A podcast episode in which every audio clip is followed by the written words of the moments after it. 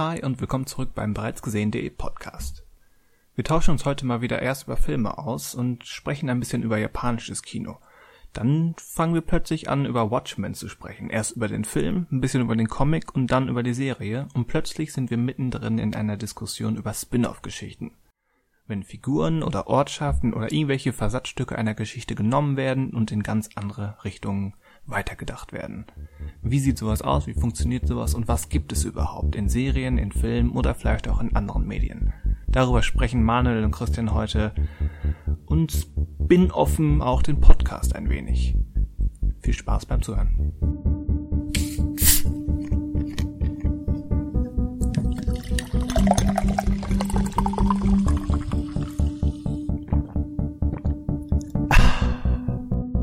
Hallo und willkommen beim bereits gesehen.de Podcast. Wir sind wieder da, um über Filme und Serien und alles, was dazwischen anfällt, zu sprechen. Mein Name ist Christian Westus.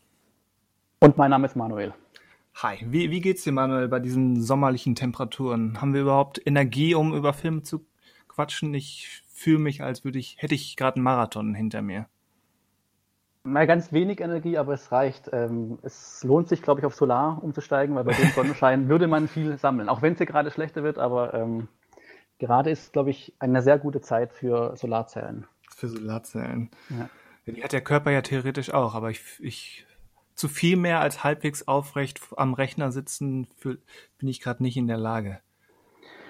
Ja, man steppt sich halt von Punkt zu Punkt und merkt dann halt, dass es eigentlich zu heiß für alles ist. Also eigentlich zu heiß für alles, ja. Zu ja. heiß zum Atmen. Ja, man liegt nachts im Bett und hofft, dass es bald morgen ist und ein kühler Morgen einen erwartet, aber meistens wird man enttäuscht und ja. Ja, das dauert ja nicht lang mit dem kühlen Morgen. Inwiefern? Oder, also, also, dass es schnell wieder warm wird. Achso, also ich meine kühler Morgen mit, dass es eigentlich, also dass es nicht schnell warm wird, eben morgens. Dass es halt über Nacht irgendwie kälter wird und dann auch so bleibt. Ja. Aber hoffen, hoffen kann man. Ja, die wird nur leider gerade noch nicht erfüllt, aber gut, gibt, gibt Schlimmeres. Also gibt Schlimmeres. Ähm, wahrscheinlich ist es ja auch kein ewiger Zustand, auch wenn wir uns in Zeiten des Klimawandels befinden. Aber das ja. definitiv. Ja, Energie ist nicht viel da. Ein bisschen Energie ähm, für, für Seherfahrung hatten wir aber doch, oder? Ja, doch. Das ist ja immer noch eine Reserve das, das wäre ja auch traurig, wenn, wenn das äh, auf der Strecke bleibt. Das, das Dann wäre alles verloren. Genau. Äh, ja, wollen wir uns ein bisschen austauschen? Ich habe nämlich so ein, zwei Sachen gesehen, die ich ganz interessant fand. Ja, gerne, dann schieß mal los. Darf ich, mache ich mal heute den Anfang. Ja. Ich habe nämlich mal wieder die, die Arte-Mediathek äh, durchwühlt. Ist, glaube ich, schon mindestens zum zweiten Mal ähm, der Fall bei unserem Podcast gibt ja einiges her. Nur ist immer, ich finde nur schade, dass man, ich glaube, bei der Arte-Mediathek ja immer nur den deutschen Ton hat, oder? Glaube ich, man hat da keinen, hat man da eine Auswahl? Okay, dann nehme ich das zurück. Also ich weiß nicht mal, weil zum Beispiel das, was ich jetzt bespreche, habe ich ähm, Omu gesehen. Ich bin, habe nicht mal kontrolliert, ob es da eine deutsche Synchro gibt. Okay, dann nehme ich jetzt erstmal vorsichtig zurück, aber okay. Also vielleicht war das jetzt einfach auch einfach ein nicht nie synchronisierter Film, den's, den, wo es einfach okay. keine Auswahl gab, aber ich habe die ganz klassisch mit Artes gelben Untertiteln ähm, gesehen. Okay, äh, ja. Einerseits könnte ich jetzt auf, auf Kurosawas Die verborgene Festung hinweisen, der auch aktuell noch bei Arte drin ist und großartig ist, aber da mhm. haben wir ja ähm, vor ein paar Wochen schon drüber gesprochen. Stimmt, ja. ja über einen der, der zentralen Filme, die George Lucas ähm, für Star Wars beeinflusst hat. Mhm. Ähm, aber ich habe auch gesehen, erneut was Japanisches, äh, nämlich ähm, Mirareru oder Sehnsucht ähm, des Regisseurs Mikio Naruse oder so ähnlich. Das ähm, ist ein im weitesten Sinne könnte man es als Melodrama oder ja, generell als Drama bezeichnen von 1974. Ist so ein bisschen wie die Filme von, von Ozu. Mhm, mh. Also okay. auch, ja, eben das einfache Leben ähm, und dann eben die Schwierigkeiten äh, mit Tradition und, und Mo Moral in der Gesellschaft.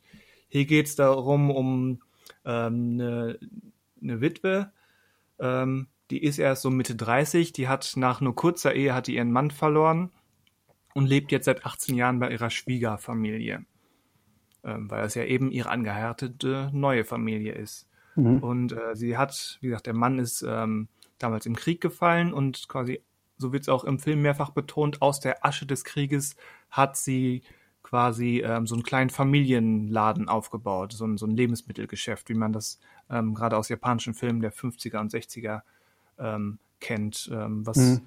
Wo, wo, du diese Dorfstraße hast und dann in, im Eingangsbereich von eigentlichen Privathäusern hast du dann diese kleinen Spezialgeschäfte, entweder Lebensmittel oder Alkohol oder Haushaltsartikel. Ähm, und den hat sie halt in den 18 Jahren, die sie da jetzt als Witwe in, in der, ihrer Schwiegerfamilie lebt, ähm, mit aufgebaut. Aber so langsam wundern sich ihre, ihre Schwiegermutter und ihre Schwägerin, äh, wie lange soll das noch so gehen? Ähm, weil sie ist ja eigentlich noch jung genug, um nochmal neu anzufangen. So Zwinker, Zwinker, Wink mit dem Zaunpfahl. äh, also mit, mit allergegebenen Höflichkeit hat man sie dazu aufgefordert, doch mal drüber nachzudenken, ob sie wirklich dauerhaft äh, in dieser Schwiegerfamilie bleiben soll, in der sie ja eigentlich nicht gehört. Äh, dann dann gibt es noch den, den jüngsten ähm, Schwager, der so ein bisschen ähm, so ein, so ein tu nicht gut ist, ähm, mehr, mehr beim Glücksspiel verbringt und ähm, nicht so wirklich mit einem Job in die Gänge kommt und dann stellt sich irgendwann heraus, dass dieser junge Schwager ähm, schon Ewigkeiten in unsere Hauptfigur verliebt ist, was aber natürlich super seltsam ist, wenn, ja. wenn der Bruder des äh, verstorbenen Mannes ähm, plötzlich auf seine Schwägerin, die auch noch elf Jahre älter ist als er, ähm, wenn er plötzlich auf die steht. Ja, und so entwickelt sich das. Und wie gesagt, es ist wirklich sehr wie Oso ähm, aufgebaut, konzeptionell, aber inszeniert eher äh, wie so ein ja, amerikanisches Melodrama ähm, der, der 50er, so ein bisschen Douglas Sirk-mäßig. Mhm, okay. Ähm, also für japanische Verhältnisse relativ melodramatisch, für amerikanische Verhältnisse definitiv ein bisschen Understatement. Aber ähm, es ist in Widescreen, es hat, hat, hat ähm, einen, echten, einen echten Score. Mhm. Ähm, und ist ja wesentlich ähm, emotionaler als ähm, so die sehr unterkühlten, aber meiner Meinung nach trotzdem sehr faszinierenden Osu-Filme. Und wie ist der, wie ist der Ehemann nochmal gestorben? Ähm, ja, während des Krieges, aber er war nicht aktiver Soldat, sondern er ist bei einem Bombenangriff ähm, gestorben. Aber er wird jetzt nicht im Laufe des Films nochmal auftauchen? Also das, das, steht, das steht außer Frage. Das, das ist okay. jetzt nicht so ein, so, ein, so ein trashiger Twist nach dem Motto, haha, der Ehemann ist 18 Jahre später, er war nur verschollen und kommt wieder. Nein. Okay. ganz, ganz so schlimm dann doch nicht. Okay, weil ich glaube, daher kam dann meine, ich dachte irgendwie, es kommt mir irgendwie bekannt vor, aber es ist, glaube ich, nur so die Ausgangssituation klingt irgendwie bekannt, aber ich glaube, ich kenne den Film nicht. Also ich kenne den Regisseur, wobei ich auch jetzt nicht wüsste, was ich von ihm kenne, aber den Film kenne ich, glaube auch nicht, weil ich hätte den Regisseur auch gar nicht in die 70er reingesteckt, sondern halt wirklich in die 60er. 50er oder 50er, 60er und sowas. Aber also dieser ist jetzt von 64, ist glaube ich einer seiner. Ach, 64, ah, okay, ich hatte 64. 64. Vielleicht, 64, vielleicht habe ich mich eben versprochen. Okay. Ist nicht auszuschließen, aber 64, ja. 64. Okay. Und das ist glaube ich schon einer seiner späteren Filme. Also ist deine, okay. deine tendenzielle Eingrenzung glaube ich ganz zutreffend mit, mit okay. 50er, 60er. War das jetzt Teil von irgendeiner Reihe bei Arte oder ist der jetzt einfach so dort. Der war einfach, der war einfach so. Also Art hat immer okay. noch, ähm, damit fing das, glaube ich, vor drei, vier Wochen an, ähm, wo ich, äh, was habe ich genannt? Ähm, ähm, nee, ich glaube sogar im, im Cinecast, wo, da, wo Daniel und ich zu Gast waren, hatte ich mhm. ähm, genannt ähm, Begegnung in, nein, Abrechnung in Tokio, Tokyo Drifter. Mhm, ja, stimmt, ähm, ja. Das sind so die drei ähm, Gangster- und, und ähm, Samurai-Filme, wobei Samurai weniger ähm, ich glaube, Blind Woman's Curse oder der Fluch der blinden Schwerträgerin oder so ähnlich heißt er im Deutschen. Aber da gibt es wahrscheinlich auch fünf Filme, den habe ich noch gesehen. Ich weiß nicht, ob ich ihn genannt habe. Also das ist so eine geschlossene Reihe, aber dieser jetzt war separat. Ähm, okay. Einfach eine Ausstrahlung, wie auch ähm, die verborgene Festung äh, separat war. Und, okay. Und ich habe Rasa in, in meiner Siedlung, wie man vielleicht gehört habe. Japanische Toyotas. Japanische Toyotas. Ja. Wenn es Toyota japanisch ist, aber ja. also, ja. Ja, es gibt noch so, so, einen, so einen anderen Einfluss auf die Geschichte, dass nämlich ähm, so Großsupermärkte ähm, machen sich nach und nach erst im Nachbar, in der Nachbarstadt, dann auch im Dorf breit und ähm, mhm. mit eben, weil, weil sie andere Möglichkeiten haben, äh, mit Preisen ähm, graben sie eben die Kundschaft ab und ähm, führen diese ganzen kleinen Händler, diese dörflichen kleinen Händler eben ans Existenz, ähm, ja, in Existenznot. Und das übt eben Druck auf, dass, dass die Familie sich neu aufstellen will mit dem Laden und neue Pläne hat mit dem, mit dem Laden und dass dann auch ähm, die Frau ins Grübeln kommt, wo sie denn steht und ob sie überhaupt ein Recht darauf hat, ihre, ihre Schwiegerfamilie so in Anführungszeichen zu belasten, ob sie ein Recht darauf hat, weil sie eben den, den Laden maßgeblich mit aufgebaut hat. Und so steigert mhm. sich das eben halt. Ich fand den, ich fand den große Klasse. Klingt auf jeden Fall, also, lang, weißt du noch, wie lange der da jetzt noch ist in der Mediathek? Ähm, genau weiß ich es nicht, aber ich dürfte noch den August über drin sein. Okay, okay. Ich könnte es mal eben ja. googeln, wenn man mir das ähm, Tippen auf der Tastatur erlaubt. Du kannst ja. Äh, ist ja ein Service, Service-Tippen, ist es ja. Service-Tippen, genau. Aber es ist interessant, dass vor, vor 60 Jahren oder fast 60 Jahren quasi das Thema mit äh, örtlicher Laden wird irgendwie bedroht durch Supermarkt äh, auch schon Thema war und eigentlich bis heute ja oder quasi jetzt immer noch darüber diskutiert wird, dass viele kleine Läden eigentlich ihre Existenz verlieren und nur noch solche genau. großen Märkte oder überhaupt, gut, heute ist es eher der Online-Markt, der eigentlich alles abgräbt. Genau. Nicht, ähm, was, was, was in diesem Film die, die Großsupermärkte sind, ist heute eben online. Genau, ja. ja. Und äh, ja, ich hatte recht, bis, bis Ende August ähm, ist der Film noch guckbar. Ah, okay. Die haben meistens bei Arte wahrscheinlich so einen Monat, wahrscheinlich immer so diese Sachen drin. Mal mehr, mal ja. weniger. Wie gesagt, diese, diese andere Reihe mit, mit eben ähm, Abrechnung in Tokio, die sind jetzt schon zwei Monate drin und glaube ich noch mhm. zumindest bis Ende August. Ah, okay. Das ist rechte technisch wohl immer ein bisschen komplizierter dann oder unterschiedlich. Unterschiedlich wahrscheinlich, ja. Okay. Ja.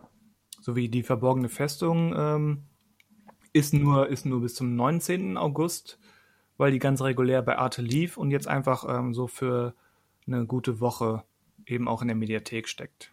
Hm, okay. Wobei in dem wahrscheinlich am eher noch auf, weiß nicht, ob auf DVD finden wird, als jetzt äh, die Sehnsucht, aber. Würde ich auch schätzen. Habe ich nicht kontrolliert, ja. aber ähm, Verborgene Festung gibt es hundertprozentig, zumindest ähm, in Deutschland zumindest auf DVD und mhm. glaube ich zumindest es gibt eine gute ähm, englische Import Blu-ray. Ah, okay. Okay. Weil er ja schon zu den bekannteren Kurosawas gehört. Ja. Aber auch zu Recht. Der ist, der ist echt cool. Aber selbst mal die bekannten Sachen sind ja manchmal in Deutschland dann auch nicht so ganz äh, greifbar. Oftmals, weil es halt, ich weiß gar nicht, aber sind die ganzen Kurosawa-Sachen, wurden die eigentlich synchronisiert? Oder gibt es überhaupt einen deutschen Ton bei denen teilweise? Das ähm, gar nicht wie. Weiß ich ehrlich gesagt auch nicht. Ich habe ich hab drei Kurosawas auf DVD und Blu-ray. Also ich habe sieben Samurai, nee, vier oder so. Ähm, das Schloss im Spinnwebwald und Ran und äh, Yojimbo. Also gerade die älteren Sachen ist ja die Frage, ob die damals in den 50er, 60ern in Deutschland überhaupt groß ins Kino kamen. Also wie, und dann halt dafür dann synchronisiert wurden vielleicht. Aber. Ja, also Ran ist hundertprozentig ähm, synchronisiert, der ist ja auch ein, aber auch einer der ältesten. Also genau, nein, ja. eben nicht ältesten, sondern jüngsten. Jüngsten. Ja. Als Kurosawa am ältesten war, am Stimmt, spätesten genau. entstanden. Zeit, Zeit ist relativ. ja. Das, das war mein Seeeindruck. Seeeindruck von Sehnsucht. Von Sehnsucht, genau. Passenderweise, ähm, ich habe den mal gesehen, aber es gibt auch gerade bei Arte den deutschen Sehnsucht ähm, von äh, Valeska Griesebach oder so ähnlich heißt sie ich, glaub, ich glaube nicht, dass die artverwandt sind, aber es sind gerade zwei Filme namens Sehnsucht gleichzeitig bei Arte gelandet. Ähm, ist vielleicht nur ein seltsamer Zufall, aber irgendwie auch passend. Es gibt ja, glaube ich, auch noch den, da dachte ich zuerst daran, äh, einen italienischen Sehnsucht. Ich glaube, der heißt dann Senseo, logischerweise. Ja, ähm, Visconti? Ich glaube auch, ja. Ich bin mir nicht gerade nicht ganz sicher, aber ich, das wäre auch mein erster äh, Tipp jetzt gewesen. Ob der aber damit zusammenhängt, weiß ich jetzt auch nicht, weil der wäre wahrscheinlich sehr parallel dazu entstanden, dass er vielleicht, also ich weiß, wüsste nicht, dass der jetzt einen japanischen Film remake oder sowas. Nee, also ich, ich ja. habe ich hab, ähm, den ja, italienischen Sehnsucht auch mal gesehen. Ähm, okay. Also das ist auch so ein Liebesmelodrama über zwei, die wollen, aber nicht dürfen, aus welchen Gründen auch immer. Aber ich glaube, da hören, dann hören die Ähnlichkeiten auch auf. Okay. So, aus der Erinnerung heraus. Kann, kann nur falsch sein. Ja gut, so ein Titel, also Sehnsucht kann man ja auch viel machen. Also das stimmt. Titel. Also nicht auf ein Thema festgelegt. Kann man auch vieles übertragen. Jo. Ja, dann äh, mache ich vielleicht mal weiter, wenn das alles zu Sehnsucht war. Das war erstmal alles zu Sehnsucht. Es sei denn, du hast noch ähm, Fragen der Neugierde wegen. das Wichtigste war ja für mich halt, ob der Ehemann nochmal zurückkehrt. Ähm. ja, und was, wenn, wenn er jetzt zurückgekehrt wäre, dann hätte ich dich spoilen müssen oder belügen müssen? Nein, das ist ja, das hätte halt den Erwartungen entsprochen dann. Wenn den. er sagt, äh, also wenn, oder wäre interessant gewesen, wenn er wirklich nach 18 Jahren zurückkommt und, äh, und dann dieses, äh, diese Liebelei zwischen, den anderen, zwischen seiner Ex-Frau oder seiner Frau und äh, seinem Bruder dann wahrscheinlich ja. äh, unterbricht, wäre dann fast so wie in anderen großen Kriegsmelodramen wie Pearl Harbor zum Beispiel. Ja, aber ganz, wie gesagt, ganz, ganz so simpel ist es eben nicht. Wie gesagt, also Doug, ja, genau, Douglas Sirk ist ja. schon ein passender Vergleich meiner Meinung nach, aber es ist eben dann doch ein japanischer Film aus den 60ern. Das heißt, ähm, wenn da zwei wollen, aber nicht dürfen, dann passiert da auch nicht viel, außer halt, ähm, dass sie darüber sprechen zu wollen und nicht dürfen. Aber gerade da liegt der Reiz. Okay. Es gibt so eine längere ähm, Sequenz, wo, wo, wo sie mit dem Zug verreisen gemeinsam. Das ist die beste Sequenz des Films, wo aber fast kein Körperkontakt herrscht. Aber eben so das Minimum an mhm. Dialogen mhm. und der Blickkontakt und wie dann eben die Umgebung des Zuges und dieses sich fortbewegen durchs Land und auf ein gewisses Ziel hinaus ähm, diese Szenerie beeinflusst, ist schon große Klasse. Also mir hat er sehr gefallen. Ist ja auch dann ein sehr guter ähm, Film zu derzeitigen Zeit, wenn wenig Körperkontakt, ähm, Abstände und so Distanz gehalten wird. Na gut, die sitzen da schon im, im vollen Zugabteil, also so ist nicht. Ah, okay. Aber es ist die tragen nicht, so, nicht alle Masken wahrscheinlich. Genau. Nein. Aber es ist nicht so, dass die halt ähm, ganz verliebt aneinander rumhängen und rummachen. Okay. Das wollte okay. ich damit sagen. ja, also kann man sich auf jeden Fall, also zu jeder Zeit anschauen. Ja, im August noch. Ja, stimmt, ja. Ja, bei mir ist es dann, dann noch nicht ganz so ein alter Film, wobei für manche ist es vielleicht dann schon ein alter Film. Oh, oh, jetzt kommt's. Und jetzt kommt's. Ähm, Dunkirk. nee, Dunkirk ist sogar noch ein bisschen jünger. Äh, Dunkirk ist, und ist von was? Dunkirk ist von 2018? 18?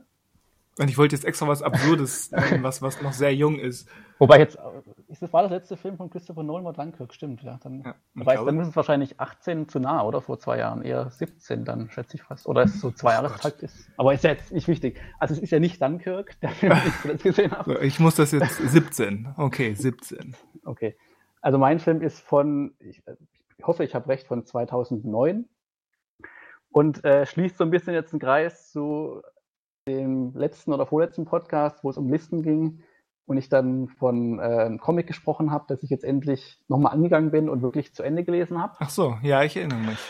Und äh, es ist äh, Watchmen. Und dazu gab es ja, der Anlass, das Comic vor Jahren zu kaufen, war ja der Kinofilm, der damals äh, erschienen ist, von äh, Zack Snyder. Und ähm, wobei mir direkt aufgefallen ist im Vorspann, dass ja scheinbar, äh, als es äh, genannt wird, dass es auf einem Comic basiert, ähm, ja nur der nur der, heißt der Dave Gibbons? Dave Gibbons, ja. Genau, dass nur er, glaube ich, wenn ich es richtig jetzt gesehen habe, nur er genannt wird. Ähm, ja, Alan Moore hat das nach VW Vendetta entschieden, dass er eigentlich nichts damit zu tun haben möchte und dass sein Name doch bei Adaptionen ah, okay, das auch, auch egal wie der Film geworden ist, rausgehalten werden will. Er hat den Film, glaube ich, nie gesehen. Also hat er nie auch was dazu gesagt. Hat er auch die Serie dann auch wahrscheinlich nie betitelt oder nicht? Also wahrscheinlich, also aber Alan Moore, Alan Moore ist ja auch ein sonderbarer Kerl. Aber hat er dann damals bei From Hell, da war er zufrieden oder hat? Nee, From Hell war, glaube ich, der, also so die, die, der Doppelpunch aus From Hell und die Liga der außergewöhnlichen Gentlemen und dann Stimmt, eben auch noch. Ah, ja, ja. VW Vendetta. Ähm, das hat ihm wohl den Rest gegeben, dass er mit Hollywood und Adaptionen seines Stoffe seiner Stoffe ähm, abgeschlossen hat. Und deswegen ähm, will er seinen Namen da nicht beihaben. Das war schon während der, der ähm, Dreharbeiten von Watchmen bekannt. Okay. Gut, ist es ein gutes Recht. Ähm, ist aber, Recht. Genau. Also zurück zum Film, der ja teilweise schon sehr nah an das Comic rangeht oder versucht zumindest sehr nah am Comic zu bleiben. Und ich habe mir jetzt nicht zum ersten Mal gesehen, sondern ich habe mir auch damals im Kino gesehen, aber seitdem halt wirklich nicht mehr. Aber du hast die Kinofassung gesehen? Äh, jetzt habe ich den Director's Cut gesehen. Den Director's ähm, Cut. Das heißt, der längere, aber ohne die, die ähm, Animationsszenen. Genau, wobei ich das gar nicht so schlimm finde. Oder wobei nee, ich, ich glaube auch. Also ich habe den, den Hyper-Director, super, wie auch immer er Cut heißt, ähm, Ultimate Cut heißt er, glaube ich. Genau. Den habe ich ja. auch noch nie gesehen. Weil ich, das war so die einzige Sache im Comic, ähm, dieses Comic im Comic, was ich ähm, auch nicht ganz, also im Comic nicht ganz so gelungen finde. Also ähm, diese doppelte Ebene, also der, das Comic springt ja auch in der Zeit viel hin und her und größtenteils auch wirklich gelungen. dass auch die eine Sache, die ich störend fand, dass er diese Rückblenden nicht so gut eingebunden hat, wie es irgendwie das Comic geschafft hat, so flüssig. Aber diese Sache mit diesem äh, Comic im Comic fand ich schon im Comic äh, nicht immer ganz so organisch einfach. Also das fand ich dann teilweise so ein bisschen störend, beziehungsweise habe vielleicht äh, die tiefere Ebene nicht immer gleich verstanden, warum es drin ist. Ähm, deswegen war ich da jetzt auch nicht irgendwie traurig, dass ich jetzt in dieser Director's Cut-Fassung eben den Teil nicht auch noch im Film mit drin habe. Ja, vor allem, weil, weil der Animationsfilm, den es ja so lose gibt, ähm, genau. ist jetzt auch nicht so der Bringer, muss ich gestehen. Weil ich weiß gar nicht, wie lang der, also der Director's Cut geht da knapp über drei Stunden. Ich weiß gar nicht, wie lang der Animationsfilm für sich ist. Also ich glaube 20, 25 Minuten. Okay, gut, das ist noch so im Rahmen dann als Lauflänge. Also aber, in, inklusive Vor- und Abspann, glaube ich. Ah, gut, der würde ja dann wegfallen. Richtig. Ähm, Genau, aber jetzt zum Kinofilm. Also wie gesagt, ich ähm, die ganze Sache mit den Rückblenden ist im Comic größtenteils eigentlich immer relativ gut eingebunden.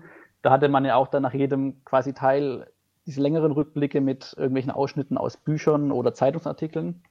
Und das hat der Film jetzt halt versucht, oder musste er auch irgendwie, oder wollte halt irgendwie auch einbringen. Und manchmal fand ich halt, also ich weiß auch nicht genau, was Director's Cut jetzt war und was quasi schon in der Kinofassung war, aber so richtig rund wirkte das, fand ich, so die ersten zwei Drittel des Films nicht. Also dieses Springen zwischen den Zeiten für mich jetzt als ähm, der quasi das Comic vorher gelesen hatte, der also irgendwie mit den Figuren und der Welt vertraut war, mhm. äh, war es trotzdem, wenn ich jetzt überlege, dieses Vorwissen nicht zu haben oder diesen Hintergrund, war dieses Hin- und Herspringen teilweise ein bisschen, ja, ist nicht hektisch, aber nicht ganz klar oder nicht irgendwie gut gewählt, fand ich teilweise. So ein bisschen, es war halt so ein Anhängsel, wo man sagen könnte, okay, das hätte man jetzt auch vielleicht weglassen können oder sowas. Und ähm, war mein Eindruck jetzt einfach jetzt. Ja, ähm, der, die berühmteste, der berühmteste Zusatz oder die berühmteste neue Szene nach meinem Empfinden ist ja eh ähm, der, der Tod des alten Night Owls. Stimmt, da hatte ich auch was zu gelesen, dass das vorher. Hatte, hat er überhaupt keine Szenen in der Kinofassung gehabt oder hat nur der Tod von ihm gefehlt? Weil nur der Tod hat gefehlt. Also ah, okay. er, hat, er hat so ein, zwei Unterredungen mit, mit eben Daniel, also dem, dem neuen Night Owl. Genau, ja. Aber, aber die Todesszene da an, was ist das, Halloween? Mhm. Ähm, ja. die, die fehlt in der Kinofassung. Ah, okay, okay. Und es ist für sich genommen eine gute Szene, aber ich würde auch sagen, in, in der Struktur des Films, es gab schon einen Grund, warum sie nicht auftaucht, weil einfach auch die Figur für so einen zweieinhalb Stunden Film nicht wichtig genug ist, dass sie dann so eine doch recht ausführliche und hochstilisierte Szene bekommt. Stimmt, ja. Im Comic ist es halt schon ganz anders, weil man halt ja einfach schon quasi sein Buch ja am Anfang liest, sozusagen Kapitel aus seinem Buch. Richtig. Und, ähm, da ist die Figur wichtiger und du hast halt auch einfach den, den, den, den in Anführungszeichen Zeitraum, um sowas darzubieten, genau, darzustellen. Also im Grunde, es gibt ja diese längere Montage, wo es darum geht, wie dann Dr. Manhattan zu Dr. Manhattan wurde. Ähm, die war für sich genommen eigentlich schon gelungen, auch wenn man dann vielleicht lustigerweise und ironischerweise ist es halt auch eine der Szenen, die eine Musik hat, die eben nicht extra für den Film komponiert wurde. Ich ja, deswegen ist Philipp... so geil. Genau, das ist halt ich, das Ich, ich stehe auf Philipp Glass. Genau, das ist, äh, funktioniert halt ganz gut, aber es ist immer so der Punkt, wo man denkt, okay, jetzt äh, die Momente überzeugen jetzt halt, die eben quasi so ein bisschen auf anderen Quellen einfach aufbauen. Ja gut, aber und wirfst du das Tarantino auch vor? Äh, ja, stimmt eigentlich nicht. Also man wirft ja auch den Film nicht vor, wenn er quasi irgendwelche Songs einsetzt. Oder Scorsese, wenn er zum genau, 27. Mal ähm, Gimme Shelter spielt von den Stones. Also das halte ich für legitim. Ob jetzt Originalscore genau. oder nicht wenn die Szene ja, vielleicht, ja, vielleicht unterscheide ich nur zwischen, zwischen quasi einem Song und zwischen was Instrumentalen, aber eigentlich ist es ja das Gleiche. Also im Grunde ähm, ist halt üblicher, eher einen Song einzusetzen, einen bekannten, als irgendwie in eine Filmmusik oder eine andere orchestrale Musik, die quasi jetzt nicht extra für den Film komponiert wurde. Ja. Aber. aber genau, das, aber das war. Es ist, da, klar, er hat einen Soundtrack ähm, verwendet. Ähm, ist ja der, der Koyanis Katsi Soundtrack. Genau. Aber ja. auch da wieder, ähm, das, das macht, das macht Tarantino ja auch. Und es, es passt ja auch. Also deswegen, deswegen gesagt, diese ganze Sequenz, da fand ich es gelungen, da hat es auch funktioniert mit, äh, wir erzählen den Hintergrund von der Figur jetzt noch im Nachhinein und so weiter.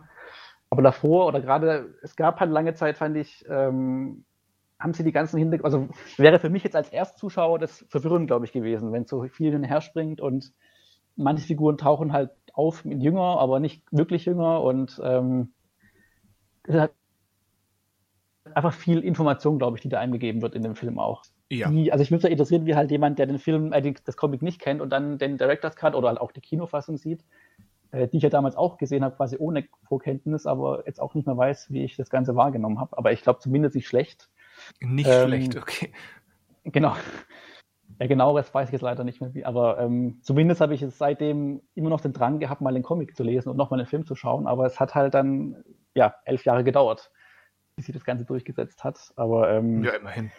Ja, aber, aber unterm Strich ähm, ist es trotzdem eine gelungene Comic-Verfilmung, die halt, ähm, ja, wo man sich halt fragt, wenn es Comic nicht geben würde, nur der Comic, also es äh, nicht so populär wäre und nicht so viel gegeben hätte und man sich nicht eins zu eins daran gehalten hätte, ob man da wirklich äh, sich einen Gefallen damit gemacht hätte oder nicht, weil ich glaube, der Film kam ja damals, zumindest vom Einspiel her, glaube ich, nicht ganz so an, wie man gedacht hätte, aber ist halt nicht konventionell. Also abgesehen von seiner Länge und von seiner Erzählweise, nicht. ist halt inhaltlich auch äh, völlig was Neues und anderes im Vergleich zu den Comicfilmen, die man so kennt sonst oder bis heute kennt. Ähm, und der Stil von Zack Snyder passte oder passt eigentlich, ja, er passte ja schon da gut rein und hat ja auch so ein bisschen definiert, was er gerne machen will einfach oder was er, worauf er steht sozusagen. Ja, eben, aber das, und, das über, überschneidet oder, oder ja, kommt nicht immer harmonisch meiner Meinung nach äh, mit dem zusammen, was der Comic eigentlich vorhatte. Also meiner Meinung nach sind Comic und Zack Snyder nicht immer auf einer Wellenlänge, wenn es um Konzeption von Figuren und Thema.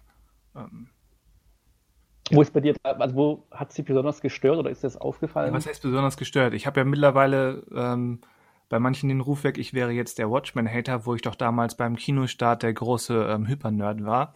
Ähm, genau, ja. Meiner Meinung nach liegt die Wahrheit irgendwo dazwischen. Der, der Film hat immer noch eine Menge Positives. Mhm. Ähm, gerade auch in, in Sachen visuelle Gestaltung, wie du es ja auch angerissen hast. Also ähm, wenn er, wenn der Zack Snyder eines kann, dann ähm, intensive und wuchtige Bilder machen. Ja. Aber bei manchen, meiner Meinung nach, hebelt er damit so gewisse Sachen auf und das aus. Und äh, explizit meiner Meinung nach bei, bei Rorschach, äh, den er eben von einem eigentlichen, ähm, der nicht mehr Anti-Held ist, der eben wirklich ähm, meiner Meinung nach im Comic ähm, eine eine der negativsten Figuren ist, macht er eben im Film zu einem Batman-artigen Anti-Helden, den man irgendwie cool findet und der mhm. am Ende quasi als derjenige, der den Bogen raus hat, äh, dargestellt wird, der auch die, die dramatischste Todesszene bekommt. Stimmt, ja. ja. Ähm, die er so im Comic nicht bekommt. Also da gibt es keinen dramatischen ähm, Night Owl, der der zum Himmel schreit und ähm, das war stimmt, das fand ich auch etwas überzogen in dem Moment, aber ja, ja. Also es ist schon intensiv auch, weil ich weiß gerade nicht mehr genau, wie lang die Musik geht, aber ähm, die, die, ganze Sequenz da in, in, der, in der Arktis, in Karnak, äh, leitet er ja auch mit Mozarts Requiem ein, was ja auch schon Zack Snyder-mäßig subtil ist. Mhm. Ähm, wie gesagt, der Umgang mit, mit Rorschach ist ein bisschen schwammig. Auch ähm, ist der Umgang mit Gewaltdarstellung meiner Meinung nach quasi spiegelverkehrt zu der Art der Gewalt, wie sie im Comic dargestellt wird. Also damit meine ich nicht nur, nicht nur Ausführen von Gewalt im Sinne von da, da stirbt jemand, sondern auch Darstellung von, von Blut und Gedärme. Ja, ja. Wo es ja im Comic selbst, selbst wenn Dr. Manhattan da den Vietcong zerlegt, sind das, sind das abstrakte Explosionen. Mhm und alles entlädt sich eben in, in dieser vier-, fünfseitigen ähm, Szene im, im Finale, wenn dann eben der, der Tintenfisch auftaucht.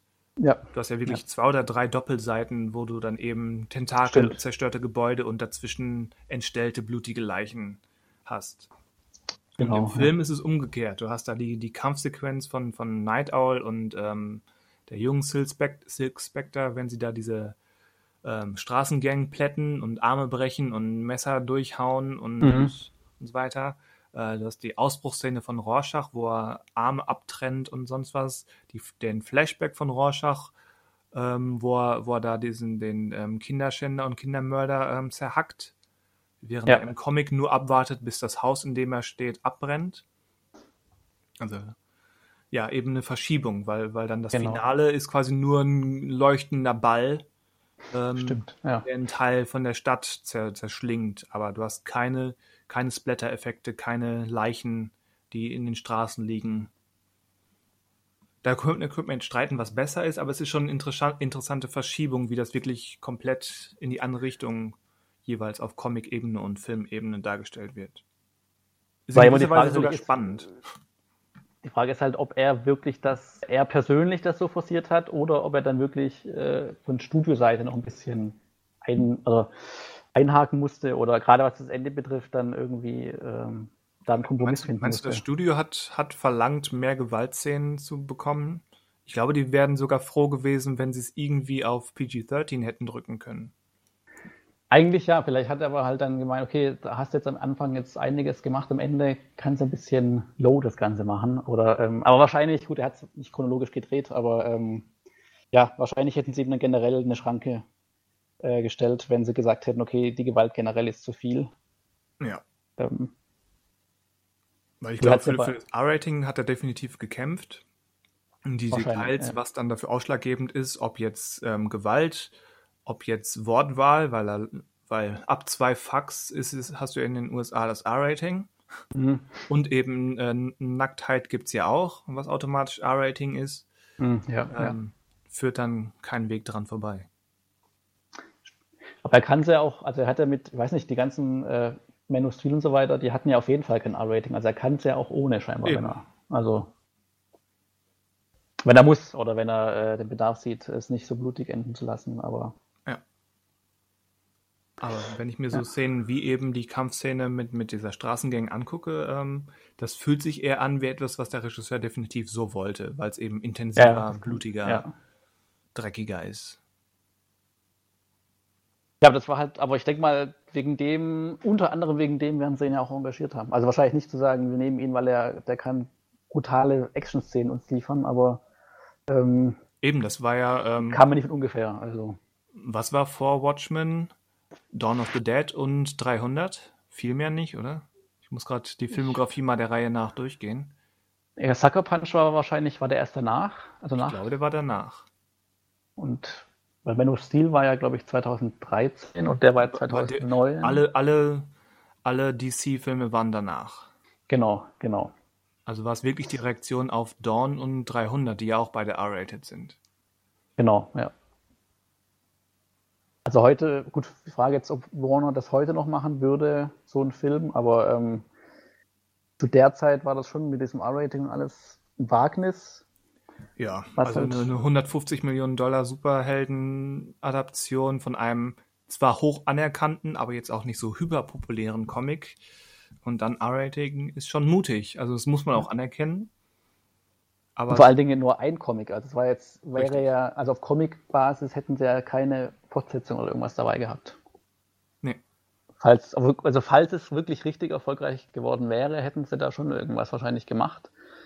Ähm, dann wäre wahrscheinlich Alan Moore, ähm, gut, wäre es ihm egal gewesen, was er dann gemacht hätte, aber ja gut, die, die wäre ähm, wahrscheinlich komplett durchgedreht. Wie, wie heißen die, diese, Pre sind das Prequel-Comics? Before Watchmen gab es ja auch eine, eine Reihe ja, ich glaube, die heißt Before Watchmen. Aber gab es die damals dann schon? Ich also, wollte gerade sagen, die, damals? Die, die, ich würde jetzt schätzen, die erschienen so ein, zwei Jahre nach dem Film. Okay. Ja, also wenn man will, kriegt man immer da noch mehr raus. Also, der war, also ich meine halt, der war damals, also ich glaube, er lief nicht schlecht an, aber er war dann wirklich nicht auf längere Sicht, glaube ich, kein großer Erfolg, was jetzt die, also wirklich die, das Einspielergebnis betrifft. Richtig, also. Kritiken weiß ich jetzt gar nicht, wie er da generell bei den Kritiken dann am Ende ich glaube, bewertet wurde. Um das nochmal persönlich zu machen, wie gesagt, ich hatte ja damals den Ruf, ähm, der, der Hyperfan zu sein. Mhm. Ähm, aber schon damals, schon im Jahr des Erscheinens, hat der Film es so gerade in meine Jahrestop 10 geschafft. Und das war noch zu einer Zeit, wo, wo ich jetzt höchstens 20, 25 Filme im Jahr gesehen, ja, vielleicht 30 ähm, im Jahr gesehen habe. Also okay selbst ich als angeblicher Hyperfan hatte damals schon so gewisse Einschränkungen. Ich glaube, schon damals habe ich mich ein bisschen geschämt für diese, für diese Sexszene zu Halleluja, die wirklich sagenhaft unfreiwillig komisch ist. Also warst du dann damals vom Film enttäuscht? Also den zum nee, eben nicht. Ich habe ihn auch mindestens, also ich habe ihn, das war glaube ich meine erste Pressevorführung, die ich für bereits gesehen gemacht habe. Mhm. Ähm, und ich habe ihn noch mindestens einmal mit Freunden im Kino gesehen. Und okay. war eigentlich immer, ja, eigentlich überwiegend so, so sieben bis acht von zehn, äh, so in dem Bereich immer noch. Okay. Weil ich eben unterm Strich immer noch fand, so als Kosten-Nutzen, Kosten, nicht Kotzen, Kosten-Nutzen-Rechnung ähm, war das eigentlich so angesichts dessen, was, was man, was man da in den letzten, in den Jahren davor probiert hat, war es doch eigentlich unterm Strich ähm, viel besser ähm, hätte es ja nicht laufen können. Also das, ich hatte mir eingeredet, oder es ist immer noch so, äh, dass das Meckern auf hohem Niveau wäre. Aber. Es ist ja auch 2000, ich weiß nicht, was lief denn 2009 noch an Comicfilmen? Also das ist ja eine Zeit, also ich glaube, Iron Man war, glaube ich, 2008, wenn ich mich ja, richtig Dark erinnere. Knight war auch 2008. Genau. Also es waren schon noch, also schon ein paar brauchbare Comicfilme schon da, aber sowas Vergleichbares gab es ja trotzdem in dem Sinne jetzt nicht. Also. Nee, die, dieser totale Hype ähm, entstand dann quasi 2010, 11, 12, würde ich sagen. Also spätestens mit dem ersten Avengers. Genau. Ja, ja. Deswegen könnte man auch argumentieren, weil Watchmen eben so eine Dekonstruktionsgeschichte ist, ähm, kam der vielleicht fünf Jahre zu früh. Ja, ist halt die Frage, wenn er halt wirklich, also danach war ja auch bei Warner dann so ein bisschen die Tendenz, wir machen jetzt das Zusammenhängendes in Schnellvariante. Der hätte natürlich sowas wie Watchmen nicht mehr richtig reingepasst, weil der halt nicht irgendwie Teil von dieser Batman- und Superman-Welt hätte sein können wahrscheinlich. Nee, wo, wobei, ähm, ich habe das nie gelesen. Ich bin noch bei, bei also tatsächlichen Comics äh, nicht wirklich tief drin, abgesehen vielleicht von, von zum Beispiel Watchmen. Aber ähm, bei irgendeinem, wie gesagt, das ist jetzt gefährliches Halbwissen, ähm, aber in der, in der Comic-Welt ähm, gab es vor drei, vier Jahren so, so ein Crossover, wo, wo Dr. Manhattan ähm, die entscheidende Figur war, ähm, die das, das DC-Universum irgendwie zu so einem berühmten Reboot geführt hat. Und dann meine ich auch was gelesen zu haben, dass es da jetzt eine Reihe gab oder gibt oder gerade beendet wurde, wo halt wirklich diese Watchmen-Welt und diese restliche DC-Welt mit Batman und so weiter auf die trifft und ähm, ja. das so ein bisschen das Universum durcheinander wirbelt. Aber das wäre, aber selbst das wäre halt wahrscheinlich dann fünf Jahre später, also 2014, 15, noch zu früh gewesen, wenn man irgendwie gerade erst Batman und Superman eingeführt hat und dann kommen direkt die Watchmen noch dazu. Aber gut, bei Warner hat man eh so ein bisschen alles schneller gemacht, aber wäre dann vielleicht doch zu viel gewesen. Also bei Marvel würde man oder hätte man wahrscheinlich auch nicht direkt die X-Men eingeführt, wenn man sie schon hätte einführen können, aber wahrscheinlich nicht. Ist wahrscheinlich aber, ein bisschen viel auf einmal. Vielleicht, ich meine, es ist eh schwierig und das ist jetzt ein ganz anderes Thema. Vielleicht hätten sie aber schon früh, früher die Idee von Mutanten existieren ähm, Stimmt, das, das, wahrscheinlich schon. Ja, aber ja. wer weiß, wie sie das überhaupt anstellen. Ich bin ja eh der Meinung, die X-Men sollten ein, ein, ein komplett separates Universum darstellen und höchstens mit so mit so ja überdimensionalen Verbindungen in die in die aktuelle Marvel-Welt ähm, dargestellt werden. Wäre zumindest sinnvoll, weil ich glaube auch die ganzen, also bei den Comics kenne ich mich auch nicht so aus, aber da ist ja auch mittlerweile alles miteinander verbunden.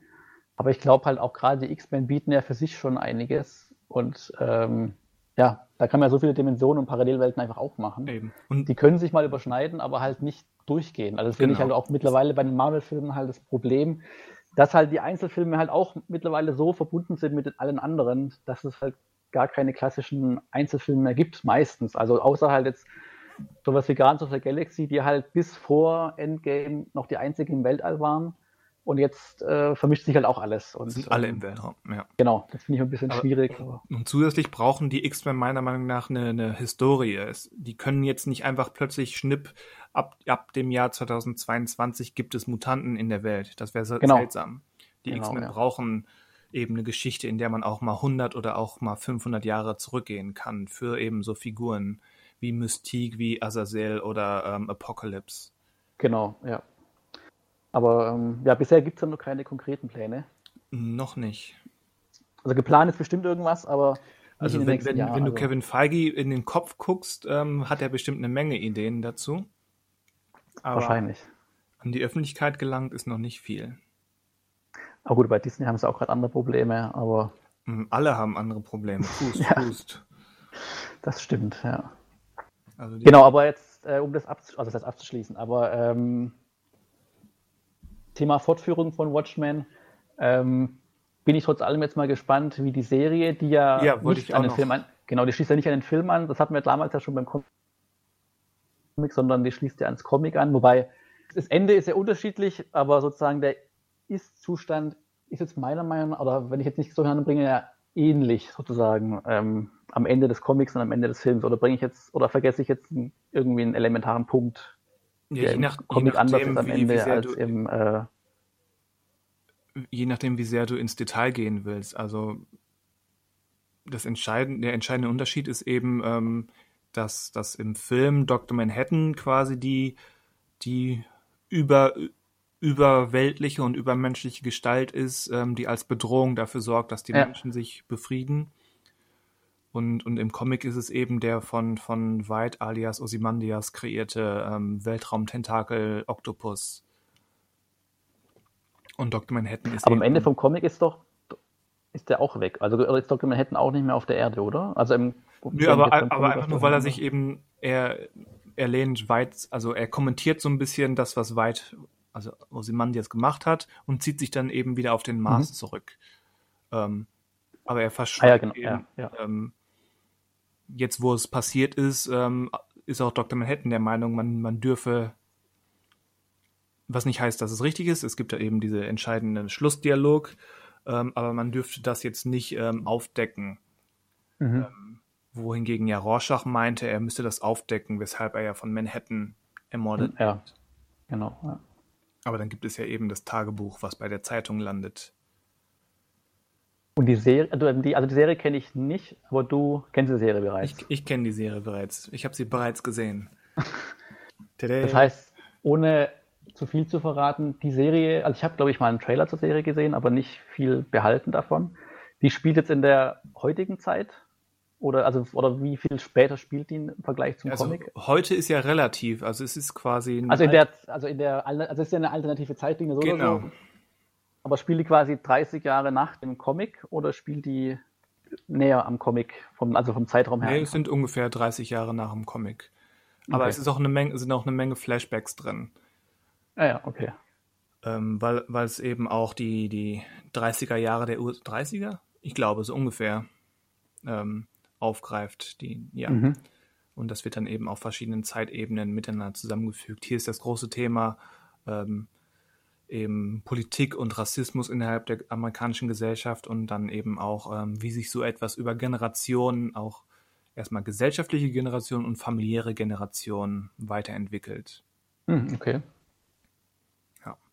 Es ist äh, eine sehr schräge Serie, aber ich fand sie großartig, äh, wie sie wie sie eben die, die Grundprämisse nimmt und darauf was ganz Eigenes und doch super, kom ja, super, ähm, man, man, man, man sieht genau, ähm, dass hier jemand den Comic nicht nur gelesen hat und kopiert, das klingt jetzt wieder negativ in Richtung mhm. Zack Snyder, als es gemeint ist, aber mhm. ähm, die, die Serie ähm, ist eben keine reine Adaption von dem Comic, sondern nimmt den Comic und versteht den Comic und baut darauf auf.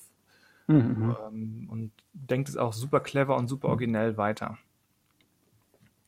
Und zwar so weit, es hat schon fast Twin Peaks Staffel 3 äh, Niveau.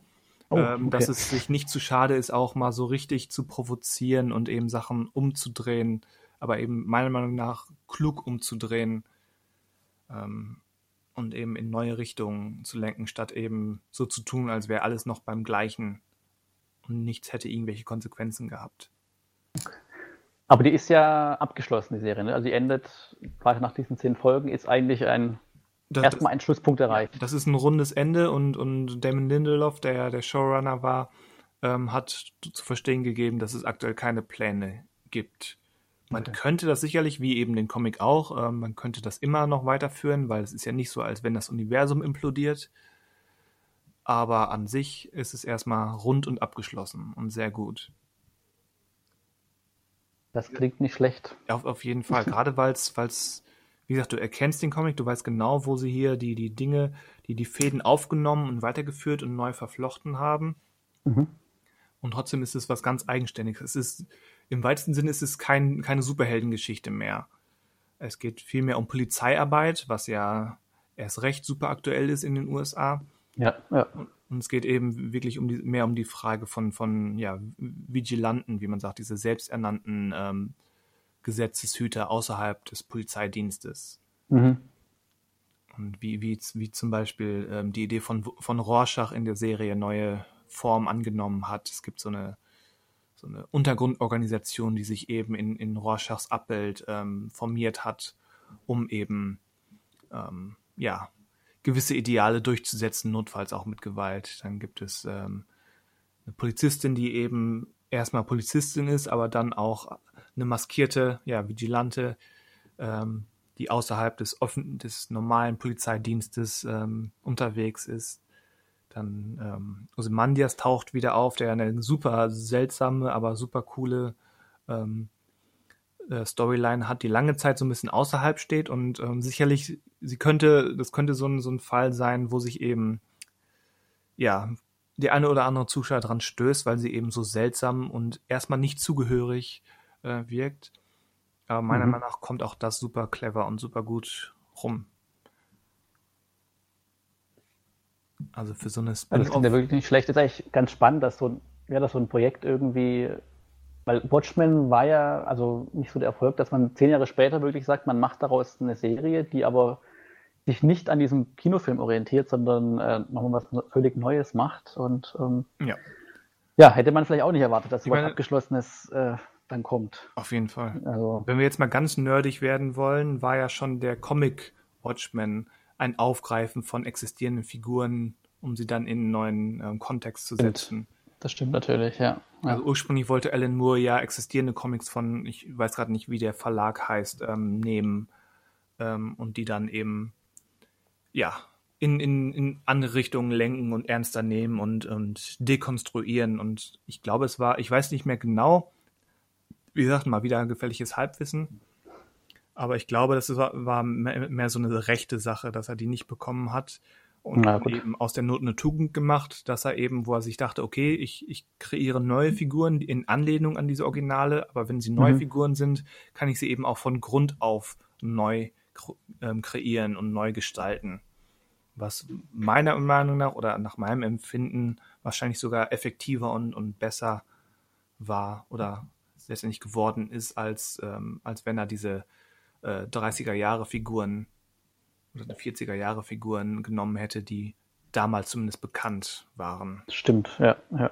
Aber heißt es dann, dass die Serie quasi auch für Zuschauer ist, die nicht das Comic kennen oder nicht den Film kennen? Also die steht völlig, also kann völlig für sich stehen? Äh, jein, oder? jein. Ähm, also es, es, ist von Vorteil, den, den Comic zu kennen. Und vom, der, der Film erfüllt wahrscheinlich ausreichend ähm, ausreichend Hinweise, um die, die Basic-Figuren zu verstehen. Also eins von beiden ist Pflicht, meiner Meinung nach, weil du hast halt schon entweder Verwandtschaftsverhältnisse oder eben Gruppen in Anlehnung an die Figuren mhm, von okay. Comic oder Film. Also in irgendeiner Form musst du das kennen, weil sonst wird es sehr verwirrend und sehr schwierig und würde dir einen Großteil der Faszination und ähm, auch der Thematik entgehen. Also ja, so ganz ohne geht's nicht. Ist ja schon gewagt dann eigentlich für das Projekt zu sagen, wir machen jetzt eine Serie oder ein Spin-off daraus, ähm, erwarten aber eigentlich Vorwissen für, von einem Comic oder äh, von einem Kinofilm, auf den wir aber nicht uns rückbeziehen. Richtig, Und, wo, wo also, ein paar andere Informationen unterwegs sind, wie eben der Tintenfisch. Genau. Und vom Titel her ist es ja auch irreführend, da es ja Watchmen heißt wie das Comic, aber eben nicht das Comic ist, sondern eine Fortführung des Comics. Ähm, ja. Könnte das für den Autonomalzuschauer, wenn man jetzt von dem ausgeht, der quasi kein, keine Vorkenntnis hat über die Entstehung der Serie oder was auch immer, etwas verwirrend sein, aber gut, die das Serie kann Das ist auch einer der wenigen Kritikpunkte. Ich hätte die Serie auch irgendwie, keine Ahnung, Watchmen und Jahreszahl oder sowas genannt. Also im, um irgendwie hin, darauf hinzuweisen, wie du schon sagst, dass es eben eine Art von Fortsetzung, Spin-off ist. Mhm. Ja, weil es ist ja, glaube ich, für manche schon irritierend, dass jetzt quasi eine Serie kommt, die genauso heißt. Da erwarten vielleicht manche, dass es einfach jetzt die Serie ist, äh, wie damals der Film, also die gleiche äh, Grundlage hat. Aber ja.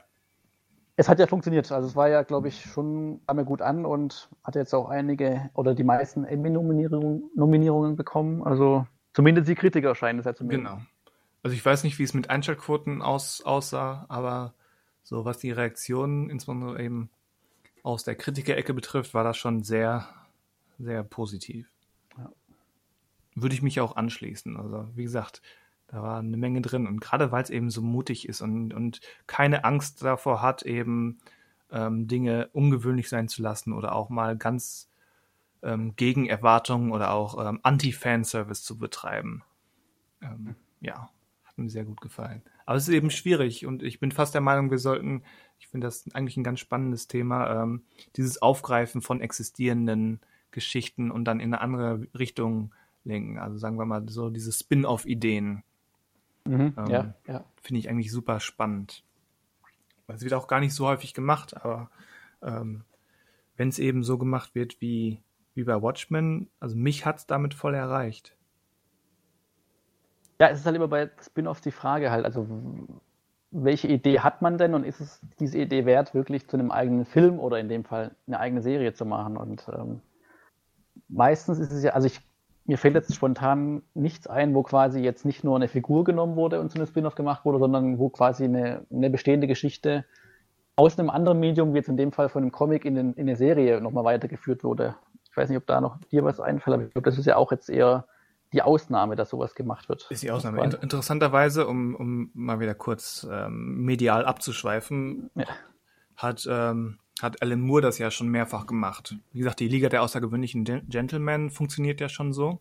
Mhm, ja, stimmt. Ja. Äh, wo er ja existierende Figuren nimmt und die in einem eigenen Kontext setzt. Und äh, dann hat Moore mit, glaube ich, seiner Frau zusammen äh, eine kleine Comicreihe namens Lost Girls geschrieben, wo er ähm, so ein paar berühmte Heldinnen, die mittlerweile in der Public Domain sind, unter anderem, glaube ich, ähm, Alice im Wunderland ist dabei. Mhm. Und ich glaube, Wendy von, von Peter Pan ist dabei. Und das ist dann so ein, ich habe es nie komplett gelesen, aber es ist wohl mehr so, eine, so, ein, so ein kleiner Sex-Comic. Okay. Oder zumindest so ein freie Liebe-Comic.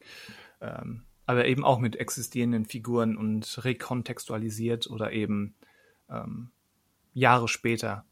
Also ist ja eh ähm, manchmal schwammig die Unterscheidung zwischen Spin-off und, und ähm, Fortsetzung. Streng genommen ist eben die, die Watchmen-Serie eine Fortsetzung.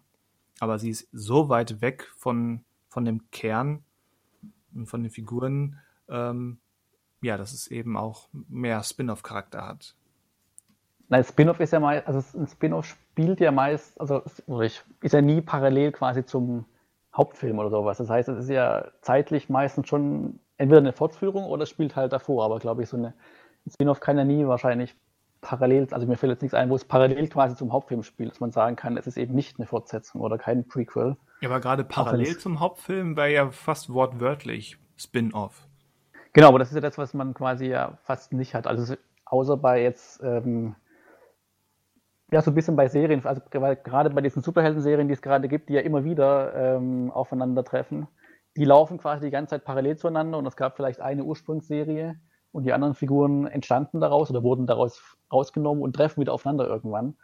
Aber ansonsten hat man ja, also im Filmbereich zumindest würde mir jetzt nichts einfallen, wo man sagen kann, es spielt parallel zum Hauptfilm, ein weiterer Spin-off-Film oder sowas. Äh, was ist mit, mit Rogue One?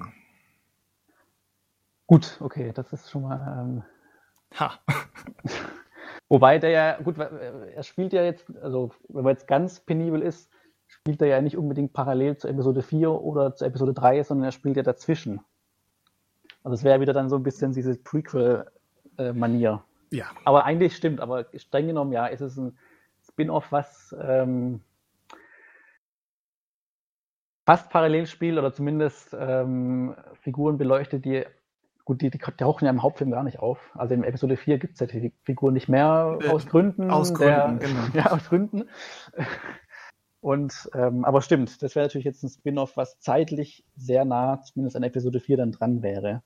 Ja. Ähm, aber wie du schon sagst, es fühlt sich mehr wie, wie eben ähm, eine Zwischenepisode an. Also das will er auch so, also das, will, das war ja auch Ziel, glaube ich, dass ja. es wirklich sich so anfühlt. Und ähm, wobei ich persönlich jetzt, ohne jetzt ins Detail zu gehen, aber den schon eins der gelungeneren Star Wars-Filme der neuen Generation bezeichnen würde.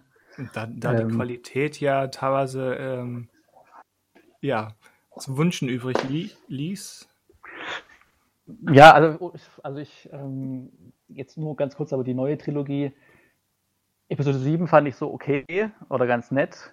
Mit 8 konnte ich schon mehr anfangen, aber auch wenn der auch seine Makel hatte und 9 war dann halt so ein bisschen, äh, der, der, konnte eigentlich gar nicht gut werden und wurde es dann auch nicht wirklich. Und, und wurde ähm, dann noch schlechter, ja. Jetzt stehen sie halt da so ein bisschen, jetzt nicht vor einem Trümmerhaufen, aber ähm, ich glaube, so richtig sich erwünscht hat vor, äh, was ich glaube, vor acht Jahren, als es angekündigt wurde, dass Disney Star Wars kauft, eine neue Trilogie macht, ist es am Ende jetzt irgendwie nicht. Und da ist so ein Film jetzt wie Rogue One, auch wenn der jetzt sehr nah an Episode 4 ist, hatte ich mit dem dann doch irgendwie mehr Spaß als teilweise mit diesen Trilogiefilmen. Und ähm, genau, aber deswegen, teilweise. da ist halt das, das Spin-off ähm, dann fast gelungener als äh, die eigentlichen Fortsetzungen. Oder äh, das ist gelungener, aber ähm, erzählt jetzt auch nichts Neues, aber funktionierte für sich.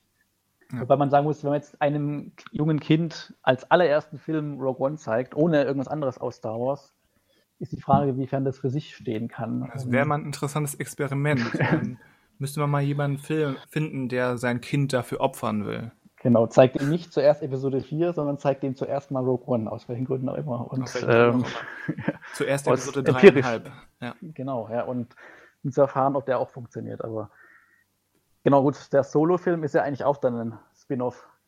Auch wenn halt, also wenn ich, ich hätte jetzt gesagt, Spin-off ist meistens, wenn man eine Nebenfigur sich rausgibt und dem mehr Freiraum gibt. Aber Han Solo ist ja dann fast schon mehr als eine Nebenfigur. Da ist es wieder eher ein Prequel, würde ich sagen. Also ich würde jetzt Solo eher als Prequel. Ja, wie gesagt, das geht häufig Hand in Hand. Genau, ja. Aber, ähm, aber es ist schon äh, meiner Meinung nach eine Abzweigung von der Haupthandlungsreihe, Hauptlinie. Das Problem finde ich halt, also jetzt nur bei Star Wars ist halt das Problem, meistens wird halt irgendwas erzählt, was vorher schon irgendwie mal im Nebensatz erzählt wurde. Und jetzt wird es halt aufgeblasen auf einen ganzen Handlungsstrang ja. und wir erfahren halt alles darüber. Und ähm, das ist das Problem der Star Wars Spin-offs, das stimmt. Genau. Und ähm, da ist halt wirklich dann die Frage, brauchen wir das wirklich oder ähm, ist es gut, dass es quasi so ein Spin-off ist, was sich zu nahe an sein Original klammert und halt zu wenig für sich irgendwie was zu erzählen weiß. Und ähm, ich glaube, da sind dann die Star Wars Spin-off-Filme dann ein schlechtes Beispiel einfach, weil die noch zu sehr einfach sich klammern an, an ihren Ursprung sozusagen. Egal, ob es jetzt um eine Figur geht oder bei Rogue One halt um ein gewisses äh, inhaltliches äh, Stück. Ja, ich glaube, ich, glaub, ich habe ein besseres Beispiel, um, um mal so ein bisschen breiter über okay, das ja. Prinzip Spin-off zu sprechen. Nämlich ähm, eins, was ich, was ich gerade ganz frisch ähm, erst gesehen habe, was ich auch hätte nennen können bei zuletzt gesehen. Und zwar ähm, Penny Dreadful, die Serie. Und zwar beide. Ich habe zuletzt gesehen quasi die offizielle Spin-off-Serie City of Angels. Mhm. Aber schon die Originalserie Penny Dreadful, unter anderem mit ähm, Eva Green und äh, Josh Hartnett, ähm, funktioniert schon ähnlich wie eben angesprochen bei ähm, Alan Moore und den außergewöhnlichen Gentlemen, weil mhm. sie eben äh, Figuren aus der Public Domain nehmen, wie jetzt eben Dracula oder ähm, Dorian Gray taucht da auf, ähm, Frankenstein und Frankensteins Kreatur und werden eben neu vermischt und ähm, rekontextualisiert. Also ist schon die, die Kernserie ähm, eine Art von eben Spin-off. Ja, ja. Und jetzt hat diese Serie eben ihren eigenen Spin-off bekommen. Also die Originalserie spielt so ähm, im, in England zum ausgehenden 19. Jahrhundert. Und jetzt die neue Serie City of Angels spielt im, in LA der 30er Jahre. Und ist, mhm. um, den, um den Kreis zu schließen, ähm, ist, hat viel mehr von Watchmen der Serie als ähm, von, vom Penny Dreadful Original. Okay. Ähm, wie gesagt, jetzt nicht unbedingt Superhelden, aber ähm, eben als Geschichte von, von, von politischer und sozialer Unruhe in den USA, zu, insbesondere in den 30er Jahren. Wie gesagt, das ist den Handlungsstrang, vielleicht waren es auch die 20er in den USA, ich weiß jetzt nicht mehr ganz genau bei Watchmen, aber vergleichbarer Zeitraum und vergleichbare Optik eben. Ähm, in, bei Watchmen gibt es den gibt es einen ähm, jungen Polizisten afroamerikanischer Herkunft, der der erste Afroamerikaner im Polizeidienst ist. Bei City of Angels gibt es den ersten ähm, hispanischen ähm, Detective bei der Polizei und beide erfahren eben von, von individuellem Rassismus und dem ähm, Instu institutionellen Rassismus, der sich da noch immer ähm, ja, auffällt. Und in beiden Fällen eben die Superhelden, die es bei Watchmen gab, sind hier dann eben diese Dämonen und Engel, die Einfluss nehmen, in der Hauptfigur gespielt von Natalie Dormer von, aus Game of Thrones, die, die so eine böse Dämonin spielt, die verschiedene Rollen einnimmt, um dann eben äh, die Leute so ein bisschen zum Schlechten zu, verfü zu verführen. Mhm, okay. Aber es gibt ähm, quasi keine Verbindung, zumindest in der gesamten ersten Staffel gibt es keine direkte Verbindung zu Penny Dreadful. Und das heißt, es ist mehr so der Name, der da noch benutzt wird? Genau. Das, also der, der, Name geht auch zurück. Jetzt müsste man eigentlich bedauern, dass die erste Serie keinen Untertitel hat, ähm, weil eigentlich müsste sie dann Penny Dreadful, keine Ahnung, London oder sowas heißen. Ah, okay.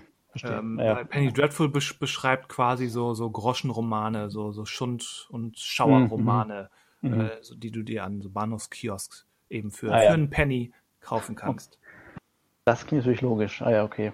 Das, das heißt, könnte man auch ewig fortführen sozusagen. Also was ewig, aber man könnte da noch ein Spin-off machen ja. an einem anderen Ort zu es, einer anderen es Zeit. Es könnte, um direkt das nächste, das nächste Beispiel da, da hinzuzuziehen, es könnte ähnlich funktionieren wie American Horror Story.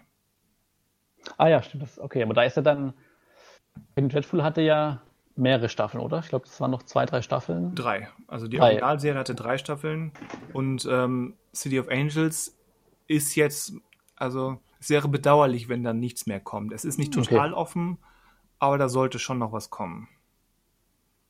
Aber ist aber American Horror Story, da kann man jetzt ja nicht von, also ist ja jede Staffel für sich quasi abgeschlossen und tauchen wieder Schauspieler auf, aber tauchen auch wieder Figuren in den anderen Staffeln auf? Mittlerweile vereinzelt, ja. Bei, bei ah, okay. Den, ich habe okay. die noch nicht gesehen, aber ich habe es so am Rande mitgekriegt, so in den letzten zwei, drei Staffeln. Es gab, glaube ich, die Staffel Apocalypse, mhm. ähm, eben das Ende der Welt mehr oder weniger, wo, wo es größere Überschneidungen gab zwischen den Staffeln. Aber ansonsten, ähm, so die ersten sechs, sieben Staffeln, wir sind ja schon bei zehn oder so, ja. ähm, ist halt wirklich für sich genommen, wie du schon sagst. Es sind häufig die gleichen Darsteller, aber ähm, ganz geschlossene eigene Handlungsstränge. Weil da würde ich dann wahrscheinlich nicht von einem Spin-off reden, weil ja quasi es kein mögliches, keine wirkliche Quelle gibt, sozusagen, von dem ausgehen die Spin-offs dann sich. Äh, ja, aber da, da, wir ja spätestens jetzt mit, mit, den, mit, dieser, mit den letzten zwei, drei Staffeln die Überschneidungen haben, die implizieren, dass das dieselbe Welt ist, und dass das es stimmt, eben Kontakte ja. gibt. Und es gibt jetzt schon, ich habe zuletzt ähm, Hotel gesehen. Und da mhm. taucht Sarah Paulson, ist ja Ryan Murphy, der, der Serienerfinder. Das ist ja seine, seine Hauptdarstellerin für, für alles. Sie war ja auch bei American Crime Story dabei und ist jetzt bei, bei Ratchet dabei, was übrigens auch ein Spin-off ist. Spin-off, Schrägstrich, Prequel. Stimmt. Ja, ja. Ähm, in Anlehnung an die böse ähm, Krankenschwester von Einer Flug übers Kuckucksnest. Ähm, die tauchte in Hotel auf und in einer ähnlichen Rolle, wie sie, glaube ich, in, in der allerersten Staffel schon auftauchte, als so ein, so ein Medium. Mhm, okay. Nur für ein oder zwei Folgen jeweils, sowohl in eins als auch jetzt Hotel ist, glaube ich, fünf. Ich glaube fünf. Ja, also ähm, gibt schon. Und, und mit solchen Figuren hat man dann eben meiner Meinung nach zumindest den argumentativen, die argumentative Basis, um zu sagen, yo, da gibt es einen gemeinsamen Grund, einen gemeinsamen, eine gemeinsame Basis, ergo sind es äh, mindestens zu gleichen Teilen Spin-offs, wie es ähm, anthologische Fortsetzungen sind. Okay, das lasse ich mal gelten. Ja. Also ich kenne selber davon nur die, ich kenne die erste Staffel, kenne ich komplett und die zweite, glaube ich, zum Teil. Äh, deswegen bin ich ja nicht ganz so drin in denen. Aber ich weiß nur, dass sie halt eigentlich so nach außen hin immer eine Staffel erzählt halt quasi eine eigene Geschichte nochmal. Ja, ist grundsätzlich ähm, auch richtig. Ja.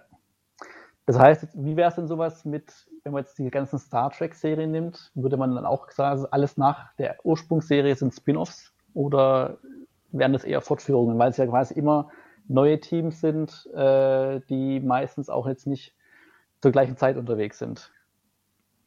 Du musst dann trotzdem sagen, es sind alle Spin-offs der Ursprungsserie, was danach gekommen ist? Oder schon, also weil, weil sie eben zwar die Welt fortsetzen, aber keinen Handlungsstrang und keine Figuren ähm, der Hauptserie. Wie gesagt, es gibt sicherlich diese Verbindung. Ich bin jetzt nicht so ganz super tief drin, aber ähm, also Spin-off ist garantiert nicht falsch, da zu sagen. Okay. Da ist halt die Frage, wie, inwiefern jetzt der Begriff Spin-off da einen Mehrwert bringt. Also um das irgendwie zu beschreiben. Am Ende ja. ist immer die Frage, was, also was bringt uns der Begriff da noch mehr? Also was macht ab, der? Ab einem gewissen Punkt ist es sicherlich wie die Unterscheidung zwischen Reboot und Remake. Ähm, ja, stimmt, ja, das, ja. Das, das, eine ist halt so ein bisschen negativer gebrandmarkt als das andere. Das, ja. Also ist sicherlich auch irgendwann Marketing, aber wie gesagt, gerade dieses sich, sich lösen von den Hauptfiguren und dann in eine andere Ecke von der gleichen Welt oder von der gleichen Geschichte zu gehen, ähm, finde ich eigentlich super spannend. Und ähm, wie gesagt, ich gehe auch davon aus, dass gerade Penny Dreadful ähm, vielleicht noch, noch ein paar deutlichere Bögen schließt. Es gibt einen, einen Darsteller, der in beiden dabei ist, der, der spielte ähm, äh, Rory Kinnear, der spielte in der Originalserie, spielte er Frankensteins Kreatur. Und hier spielt er so einen, so einen deutschen mhm. Arzt, äh, der, der in die USA mhm. emigriert ist. Und ähm, logischerweise ist es 1938 und ein deutscher Arzt in den USA. Und die Serie dreht sich sehr stark um Rassismus. Hm? Mhm. Ähm, ah. muss er sich eben fragen, wo er steht und wer oder was er überhaupt ist. Und ähm, ja, das okay. ist schon fast eher verwirrend, wenn man eben ihn sieht und weil er eben der Einzige ist, der, der in beiden Serien auftaucht. Ähm, wie gesagt, offenbar ist er dann John Logan. John Logan ist der, der Showrunner hier. Ist er das für John Logan, was mhm. eben Sarah Paulson für Ryan Murphy ist? Aber weil er eben der Einzige ist, der mhm, wiederholt, okay. also der erneut auftaucht, ist es für einen Moment irritierend, weil man darauf wartet, dass, dass vielleicht irgendwie erzählt oder der Bogen kommt, ähm, da ist eine, eine Verwandtschaft oder sowas. Aber noch, mhm, noch ja. ist dem nicht so. Aber dann scheint es dann scheint es ja bei Serien wohl mittlerweile normaler zu, oder öfters vorzukommen, mit Spin-off zu arbeiten, weil ich jetzt bei Filmen nochmal kurz nachgedacht habe und ähm, da fallen mir eher dann so Negativbeispiele ein, wie jetzt zum Beispiel äh, die beiden fantastischen Tierwesen-Filme, die quasi dann nicht mehr wirklich als Spin-off funktioniert haben oder auch als Filme nicht mehr funktioniert haben, indem sie sich zu sehr wieder angenähert haben an das bekannte Harry Potter-Universum beziehungsweise an die bekannten Figuren einfach. Ähm, ja, weil da wird jetzt so. das Problem vom zweiten Film war ja eigentlich, oder ist immer noch, noch steht er ja für sich und wurde nicht fortgeführt, dass er halt jetzt zu viel auf oder halt zu viele Figuren einführt, die man quasi irgendwie kennt oder Dinge oder Ereignisse, die man kennt und der eigentliche Kern der Sache oder der Ursprung, wir erzählen oder es wird halt die Welt der fantastischen Tierwesen erzählt und eben von der Hauptfigur, die vorher halt nur als Buchautor, ich weiß gar nicht, ob in den, in den Harry Potter Filmen er überhaupt mal genannt wurde als äh, Figur, ähm, in den Filmen weiß ich auch nicht. Also er, in den Büchern taucht er namentlich ein paar Mal auf, weil er eben genau, genau. Bücher geschrieben hat. Ich könnte mir vorstellen, dass es in dem Film äh, mal, dass du so ein Buchcover gesehen hast. Das kann gut sein, aber auf jeden, der erste Film hatte auf jeden Fall, also man wusste, es gehört zur Harry Potter Welt, dafür haben sie auch mit der Musik am Anfang gesorgt, um das kurz anzudeuten, dass es die Harry Potter Welt ist und so weiter, mit Zauberern und allem. Aber der erste Film hatte wirklich noch so einen Spin-off-Charakter, weil es war, oder es ist ja zeitlich schon noch weit vor den Harry Potter ähm, Büchern und Filmen angesiedelt. Ja. Aber spätestens im zweiten Film, wenn auch, auch ein Kontinent. Genau, genau. Und im zweiten Film taucht halt unter anderem dann Dumbledore auf und ähm, es werden halt auch plötzlich so Verwandtschaftsgeschichten äh, aufgestellt und Dinge und ja. ähm, ich bin gerade selber am überlegen, was nochmal äh, die Verwandtschaft war, die am Ende auf, ähm, aufgedeckt wurde, aber komme jetzt gerade gar nicht drauf. Aber es, muss auch gar nicht werden. Spoilen, dass, dass, dass Ezra Miller ein Dumbledore ist? Ach stimmt, genau, das war das. Ähm, genau, und ich finde, das ist halt, also spätestens der Punkt, aber das ist schon Ende des Films, äh, wird halt deutlich, ähm, dass ein Spin-off eigentlich immer dann verliert, wenn man halt versucht, äh, es wieder zu nah an, in Anführungsstrichen, das Original zu bringen, weil ähm, dann ist es halt kein Spin-off mehr, sondern dann ist es wieder halt eine Fortsetzung oder in dem Fall ein Prequel.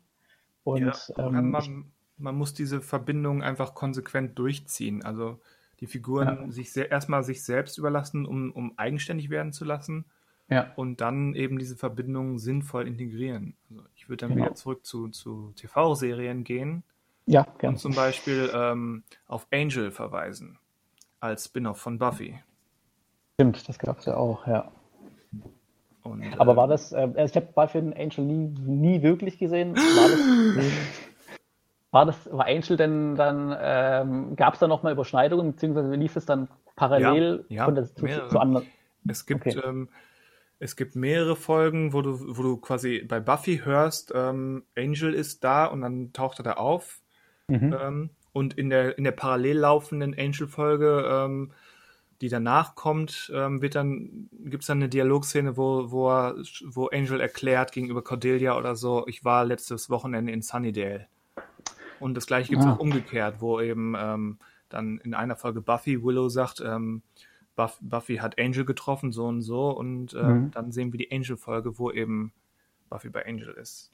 Und trotzdem, das waren halt nur so, so, Gimmicks klingt zu negativ, aber es waren wirklich nur so, so diese kleinen Punkte, wo eben die Verbindung noch da war, weil eben Angel seinen Ursprung, Ursprung ähm, bei, bei Buffy hatte. Aber er hat dann trotzdem immer seine eigenen Geschichten erzählt, bis okay. es höchstens mal so kleinere Überschneidungen gab. Ähm, äh, oder, also ein bisschen oder wenn eben die Bedrohung so groß wurde, dass sie eben in beiden, in beiden Welten relevant wurde.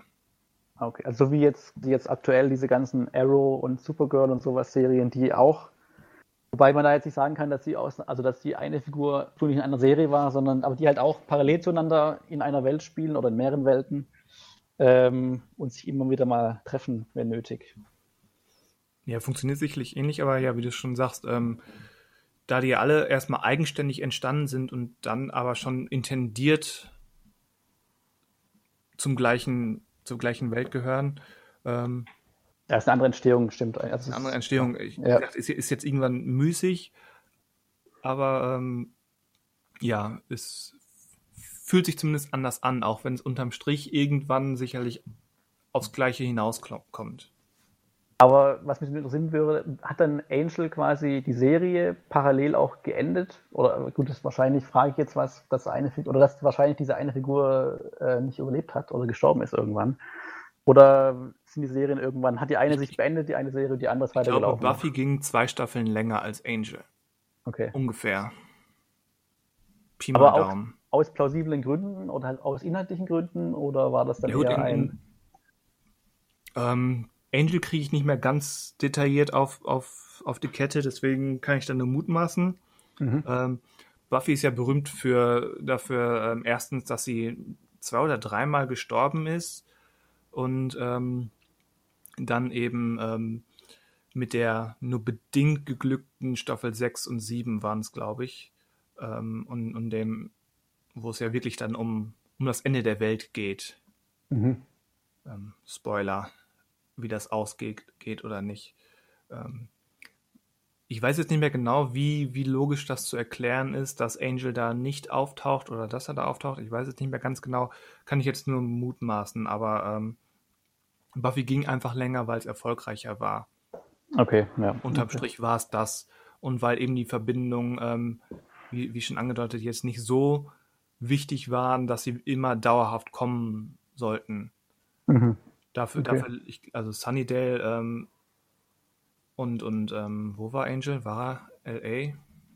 Irgendwie so. Mhm. Waren jetzt nicht super weit entfernt, aber eben auch nicht im selben Ort unterwegs. Und weil sie eben keine Superhelden sind, auch wenn natürlich über, übermenschliche Wesen im weitesten Sinne, aber ähm, ja von denen kann man jetzt nicht erwarten, wie jetzt zum Beispiel von einem Thor oder einer Captain Marvel, dass sie theoretisch die Möglichkeit hätte, sofort an Ort und Stelle X zu sein. Okay. Ja, ist halt auch so eine Serie, äh, also ich, gut, sechs, sieben Staffeln ist ja noch fast okay. Ja gut, aber, aber das ist noch halt aus den Zeiten, wo diese Staffeln ähm, 20 bis 24 genau. Folgen A 50 Minuten hatten. Das ist halt das nächste. Also wieder. gefühlt sind es 14 Staffeln nach heutigen Maßstäben. Ja. Das halt wieder nachzuholen ist ja so eine Sache, aber ähm, ja. Ja. Irgendwann mal, aber das sagt man auch schon seit ein paar Jahren und man wird ja auch nicht jünger. Womit wir wieder bei, bei den großen To-Do-Listen wären, äh, die, äh, die, man irgendwie vor sich herschiebt und die nicht kleiner werden. Ja. Weil nämlich diese Ausgabe des Podcasts ist nur ein Spin-off zu unserer Listen. Hey. Äh, so kommt alles zusammen. Genau, ja. Ja, noch einen anderen Spin-off, den ich zumindest erwähnt haben möchte, ähm, ist Daria, die, die MTV-Serie. Mhm. Die übrigens äh, mein, mein, mein Profilbild in unserem Forum ist. Das ist Daria. Ja, und das, das, daher weiß ich es auch und daher, oder schon, glaube ich schon, ich würde jetzt mal grob sagen, seit fast zehn Jahren wird wahrscheinlich, oder habe ich diese äh, Serie auf meiner Liste stehen, aber ähm, auch noch nicht angeschaut. Ja, die gibt es ja auch aktuell nirgendwo. Aber gab es die nicht mal, oder gibt es, also auf DVD gibt es ja wahrscheinlich auf jeden Fall, schätze ich mal. Nicht in Deutschland. Genau, aber im, also im, im es, gibt, es gibt eine Engl englische, also eine britische Import-DVD-Collection, ja. Aber die ist je nach Timing mal teuer und mal noch teurer. Ah, ich muss gerade, äh, ich sehe gerade, ich korrigiere, ich habe sie seit zehn Jahren ähm, eingeschweißt im Regal stehen. Was? Du hast sie sogar? ähm, ich müsste jetzt aufstehen, aber ich glaube, dass es, also es kann auch sein, dass es wahrscheinlich aus Amerika die äh, DVD-Box ist. Ähm, genau. Also so viel zum Thema Listen oder. Äh, ja. ja. du hast die sogar. Ich bin da ein bisschen neidisch. Ich habe den nämlich seit damals. Aber ich glaube, also ich habe da wahrscheinlich kein Vermögen dafür ausgegeben.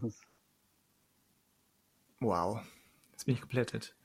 Also ich kann nochmal nachschauen äh, für den nächsten Podcast, um da einen Cliffhanger einzubauen, ähm, ob es die britische oder die amerikanische DVD-Box ist. Ja, bitte. Ähm, Und am besten auf jeden Fall noch nicht angeschaut. Am besten so einbauen, dass du zumindest die erste Staffel gesehen hast. Ach, es sind auch mehrere, aber es steht, glaube ich, es ist eine. Fünf. Weiß ich gar nicht, was da jetzt und, stehen Und, hab, und zwei, zwei Filme.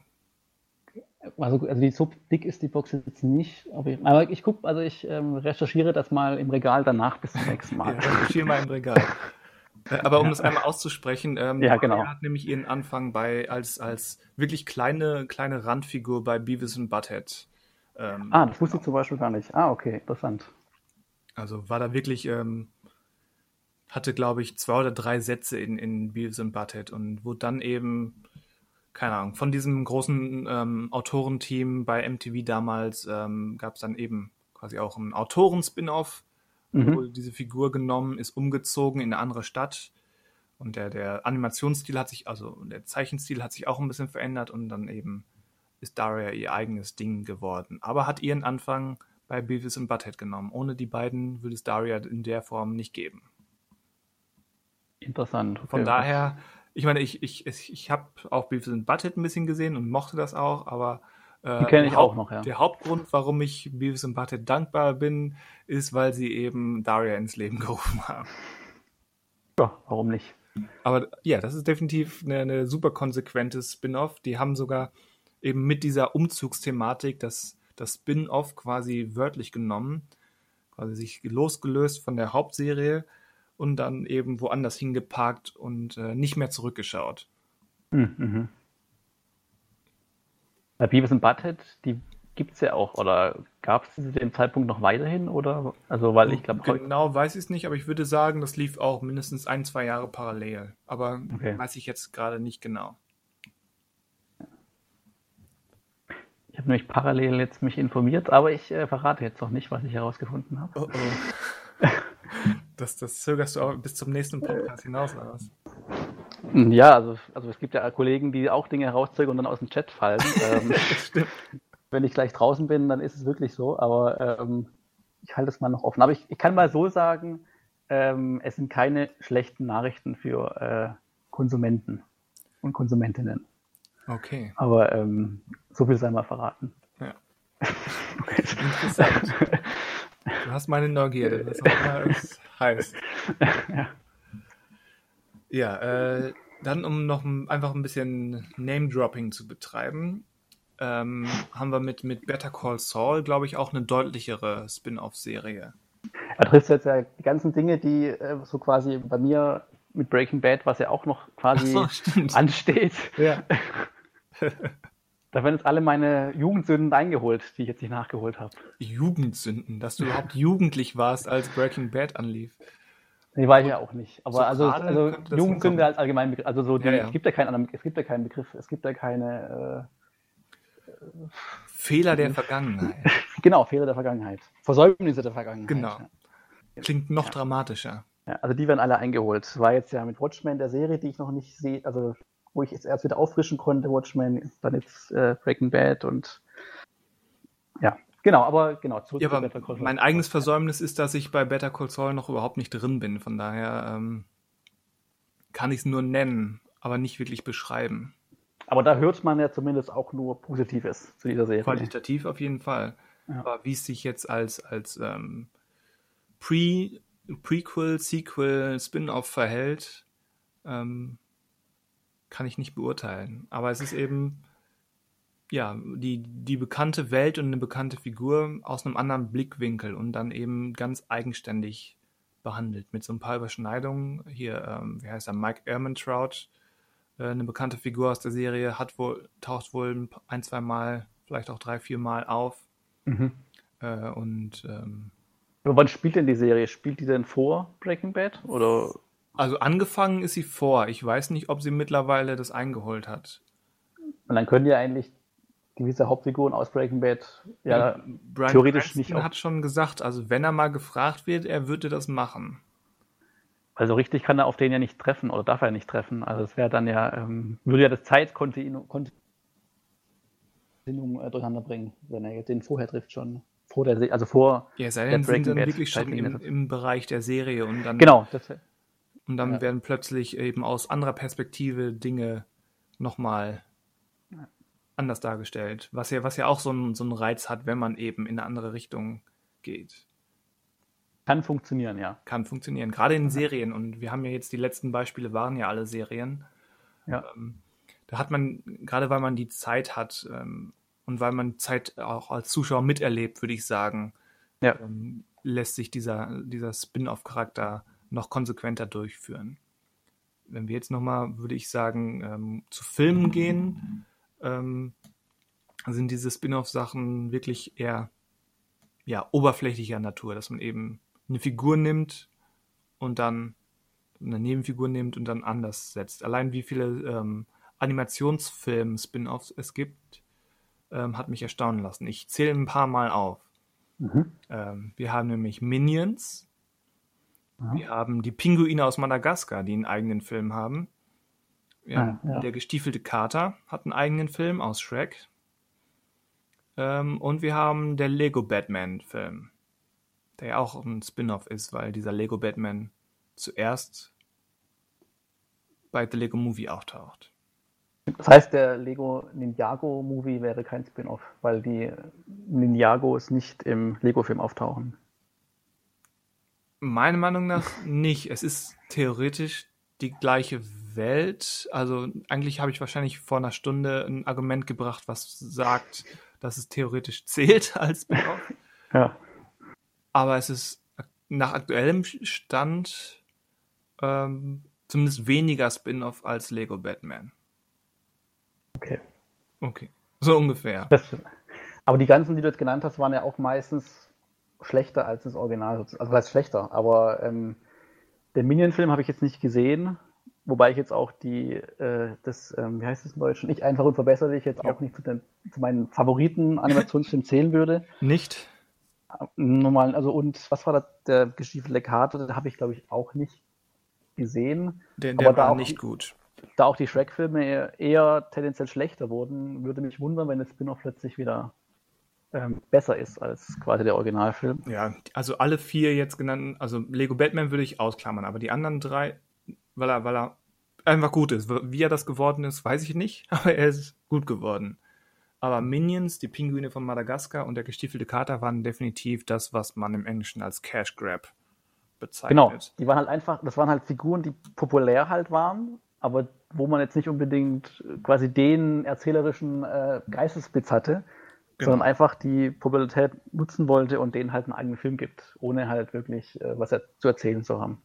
Und ähm, ich, gerade Minions und die Pinguine ähm, haben dann auch eher so, so episodischen Charakter. Also die haben mhm. logischerweise eine, eine, Handlung, aber ähm, da merkt man auch, dass das ein ähm, sehr berechnender Schnellschuss war. Auch schon, wie die Handlung aufgebaut ist und wie komplex ja. in Anführungszeichen sie wirklich ist. Sind halt genug, die sind halt als Sidekicks im, in einem Film funktionieren die ganz gut, aber wenn man halt wirklich nur den Fokus auf die legt und sie nicht mehr als Sidekicks behandelt, dann äh, geben die halt dann doch zu wenig her oder verlieren dann vielleicht auch ein bisschen einfach an, an Witz und an Potenzial, weil sie halt, ja, es sind halt Sidekicks und keine Mainkicks. Also. Mainkicks. ja, die Main-Kicker. Ja, genau, so ist es halt. Also das, es ist ähm, eben eine Möglichkeit, eine doppelte Fortsetzung zu machen, indem man eben diese erkennbare Figur nochmal nimmt ja. ähm, und quasi zeitgleich mit einer Fortsetzung quasi konzipieren kann. Genau, Müsste ich jetzt genau nachgucken, wie die Veröffentlichungszeiten sind, aber ich glaube, ähm, bei den drei genannten, ähm, die sind wahrscheinlich zwischen jeweils zwei Fortsetzungen genau platziert. Bestimmt, ja, ja, bestimmt.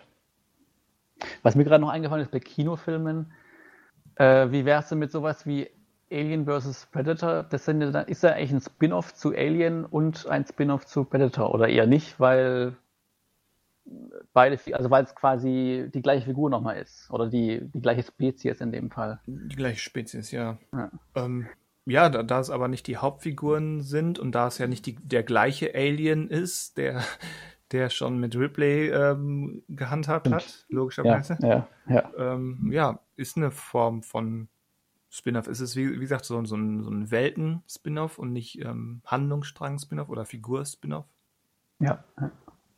Wobei halt schwierig wird bei sowas wie Prometheus ähm, zu sagen, ist es jetzt ein Prequel oder ist es dann wieder ein Spin-off?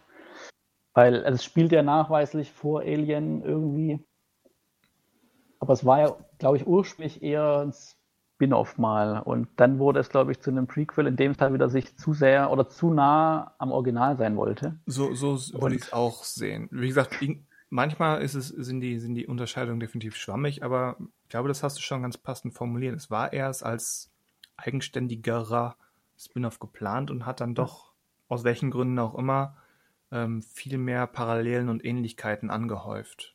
Genau. Wobei ich bei Prometheus nur ganz kurz den gar nicht, also besser als sein Ruf finde, immer noch. Also, wenn man gerade die Alien-Sache noch wegziehen würde, wäre er wahrscheinlich sogar noch gelungener als so großer Science-Fiction-Film mit äh, viel Geld dahinter und viel Schauwerten.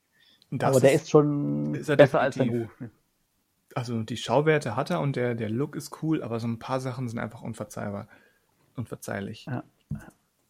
Aber, aber ähm, da fand ich, ähm, wie heißt er? Äh, Covenant? Covenant. Stimmt, ja, genau, ja. Ähm, eigentlich noch fast interessanter, wenn man, aber auch ärgerlicher, weil, weil alles, was mit Aliens konkret zu tun hat, ist wirklich blöde auf Deutsch gesagt. Aber alles drumherum mit den doppelten Michael Fassbenders und so fand ich super spannend.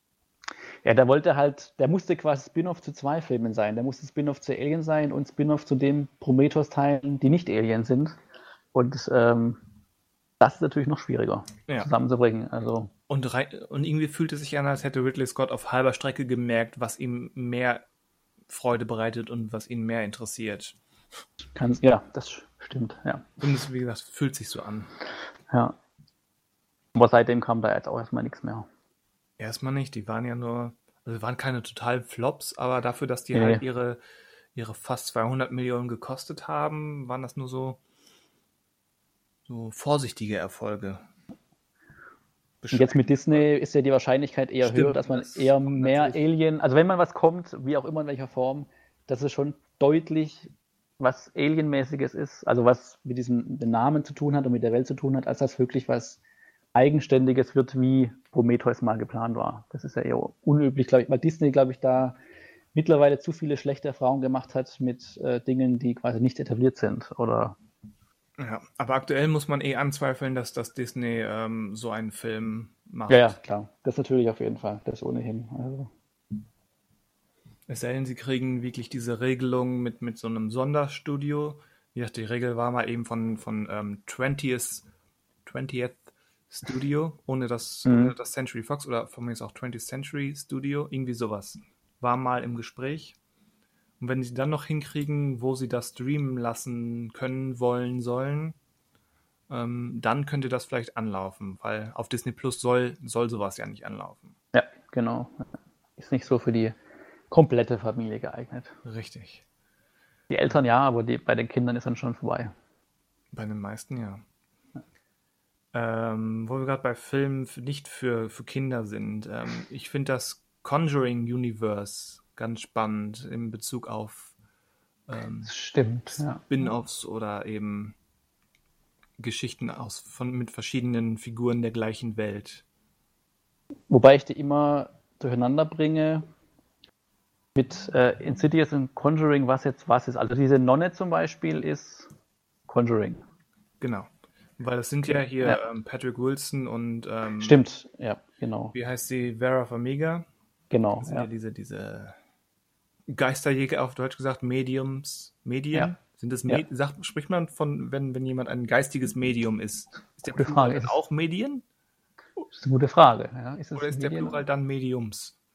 Auch wenn es seltsam klingt. Jedenfalls, die beiden sind, sind Mediumse und ähm, haben halt diese verschiedenen Fälle, wie eben auch die Annabelle-Puppe. Genau, okay, und, die ja. Und eben die, die Nun. Das heißt, um es einfacher zu machen, von Insidious gibt es keine Spin-offs. Äh, so wie ich das verstehe und in Erinnerung habe, nicht. Okay, dann, ich, dann kann ich es mal schon mal unterscheiden. Wobei ja auch hier in dem Fall jetzt bei Annabelle und bei, wie hieß denn der Film mit der Nonne? Der Nun hieß der einfach Ganz nur. simpel, Ja. The Nun. ja. äh, die ja trotz allem ja auch immer versuchen, alles auf eine Zeitlinie zu bringen oder Verknüpfungen zumindest Ja. ähm, zu, Ja, in, herzustellen in, zu den in, anderen Filmen. Und ähm, ich weiß nicht, ich krieg's nicht mehr genau raus, wo was passiert, aber wir sehen ja in einem, also Vera Farmiga taucht ja in, glaube ich, in The Nun auf, so rahmenhandlungsmäßig und sieht die Nonne im Traum und dann sehen wir quasi die Haupthandlung, wo Vera Farmiga nicht mehr auftaucht, aber ihre Schwester übrigens, Thaisa Farmiga aus American Horror Story, ähm, wie eben dann die, die Nonne zu ihrer Macht kam. genau, ja, ja.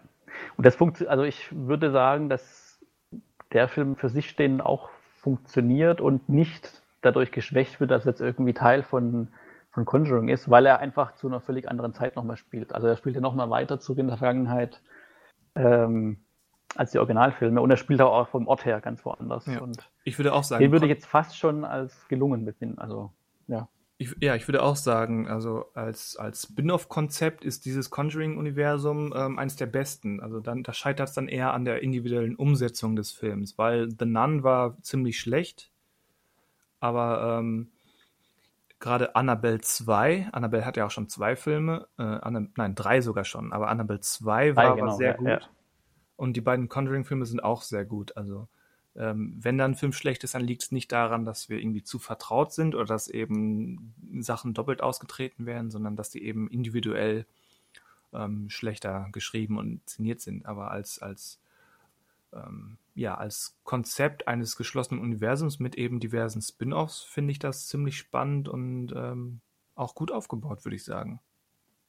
Ja, es funktioniert noch, weil es ist ja auch der zweite Annabelle spielt ja quasi vor dem ersten Annabelle, wenn ich es richtig in Erinnerung habe. Der ist innerhalb dieser, dieser Spin-off-Welt ist das ein Prequel. Genau, ja. Und ach, es gab ja noch das, dieser Loronas Fluch, gehört doch auch dazu, oder? Der Stimmt, so- den habe ich genau, zwar noch nicht gesehen, Ja. aber der gehört dazu, ja. Also es funktioniert für, also die Filme funktionieren für sich stehend eigentlich ganz gut, aber halt auch so im größeren Rahmen noch so. Ähm, und es kommt da, glaube ich, jetzt, der nächste ist, glaube ich, der dritte Conjuring-Film, der wahrscheinlich dann wieder nach den ersten beiden spielt. Der wahrscheinlich auch wieder äh, ohne ja. die Spin-offs funktioniert erstmal. Das ist ja auch, dass die Spin-offs quasi nicht, äh, oder ich, weil ich glaube, der erste Annabelle erschien ja, glaube ich, vor dem zweiten Conjuring-Film, wenn ich es richtig in Erinnerung habe. Oder auch, also, oder auch nicht, kann auch sein, aber zumindest, Auf jeden Fall also alles, zeitnah. die bauen quasi, also die machen das Universum größer, ohne dass sie quasi jetzt ähnlich, also anders wie es bei Marvel, dass man die jetzt alle kennen muss. Also die sind immer noch für sich stehend als Filme funktionabel, würde ich jetzt sagen. Würde ich auch sagen. Ja. Also, so wie ich das verstanden habe, hat gerade die, die Nonne wohl ein besonderes Hühnchen zu rupfen mit, mit Vera Farmigas Figur. Und da Mhm. gibt es wohl auch Überschneidungen mit, mit eben, welcher Dämon gerade wo ist. ja, Aber wie ja. du schon sagst, für sich genommen ähm, sind die Filme erstmal jeweils geschlossen oder zumindest die jeweilige Reihe, wie eben Annabelle mit Prequel und Sequel. Es gibt ja für Fans vielleicht irgendwelche noch kleine Andeutungen, aber halt nicht, dass man irgendwie jetzt als Nicht-Fan oder als Nicht-Kenner von allen Filmen irgendwie verwirrt ist oder sowas oder was wissen müsste. Eben, Das, nicht, nicht wie, wie ganz am Anfang besprochen bei, bei Watchmen, wo du ähm, genau, ja, ja, stimmt. best, am be im besten Fall den Comic kennst, wenn nicht sogar Mhm. bei Comic und Film, Ja. ähm, dann kannst du das hier, kannst dir irgendeinen Film aussuchen. Wenn nicht gerade, ähm, vielleicht mit, mit dem, mit der, mit Annabelle 3 anfangen, wäre vielleicht nicht so klug. Aber ähm, ansonsten spielt es fast keine Rolle. Und Weil man sogar, also gerade Annabelle 3, wenn ich jetzt gerade überlege, den kann man auch noch für sich schauen, weil klar, die Patrick Wilson-Figur und Vera Farmiga tauchen ja beide auf, aber es wird, glaube ich, schon klar, was die quasi machen. Und ähm, also ich, ich glaube, sogar den könnte man ohne Vorkenntnis von irgendeinem anderen Conjuring oder Annabelle-Film, glaube ich, auch anschauen. Weil ja Okay. auch die, das würde ich jetzt fast behaupten, weil die Figur, also die Puppe Annabelle, jetzt auch nicht so die dicke Historie mitbringt, die man kennen muss, um quasi zu verstehen, wie sie funktioniert. den, den Test machen wir dann mit dem gleichen armen Kind, was wir schon auserwählt haben, Im gleichen Alter, ja, mit Rogue One. One Ja. anfangen soll. Mal äh, eine Anzeige schalten. suchen, suchen Eltern mit Kind zwischen fünf und zehn Jahren, das Star Wars noch nicht kennt und noch keinen Conjuring-Film geschaut hat. Ja. Wir, planen es kulturell und popkulturell zu ruinieren. Es ist ja für, für die Wissenschaft. Also es ist, ja es ist für die Wissenschaft, genau. Für eine höhere Erkenntnis, wie diese Filme funktionieren. Ja, alles, alles für die Wissenschaft. Warum nicht? Genau. Ja.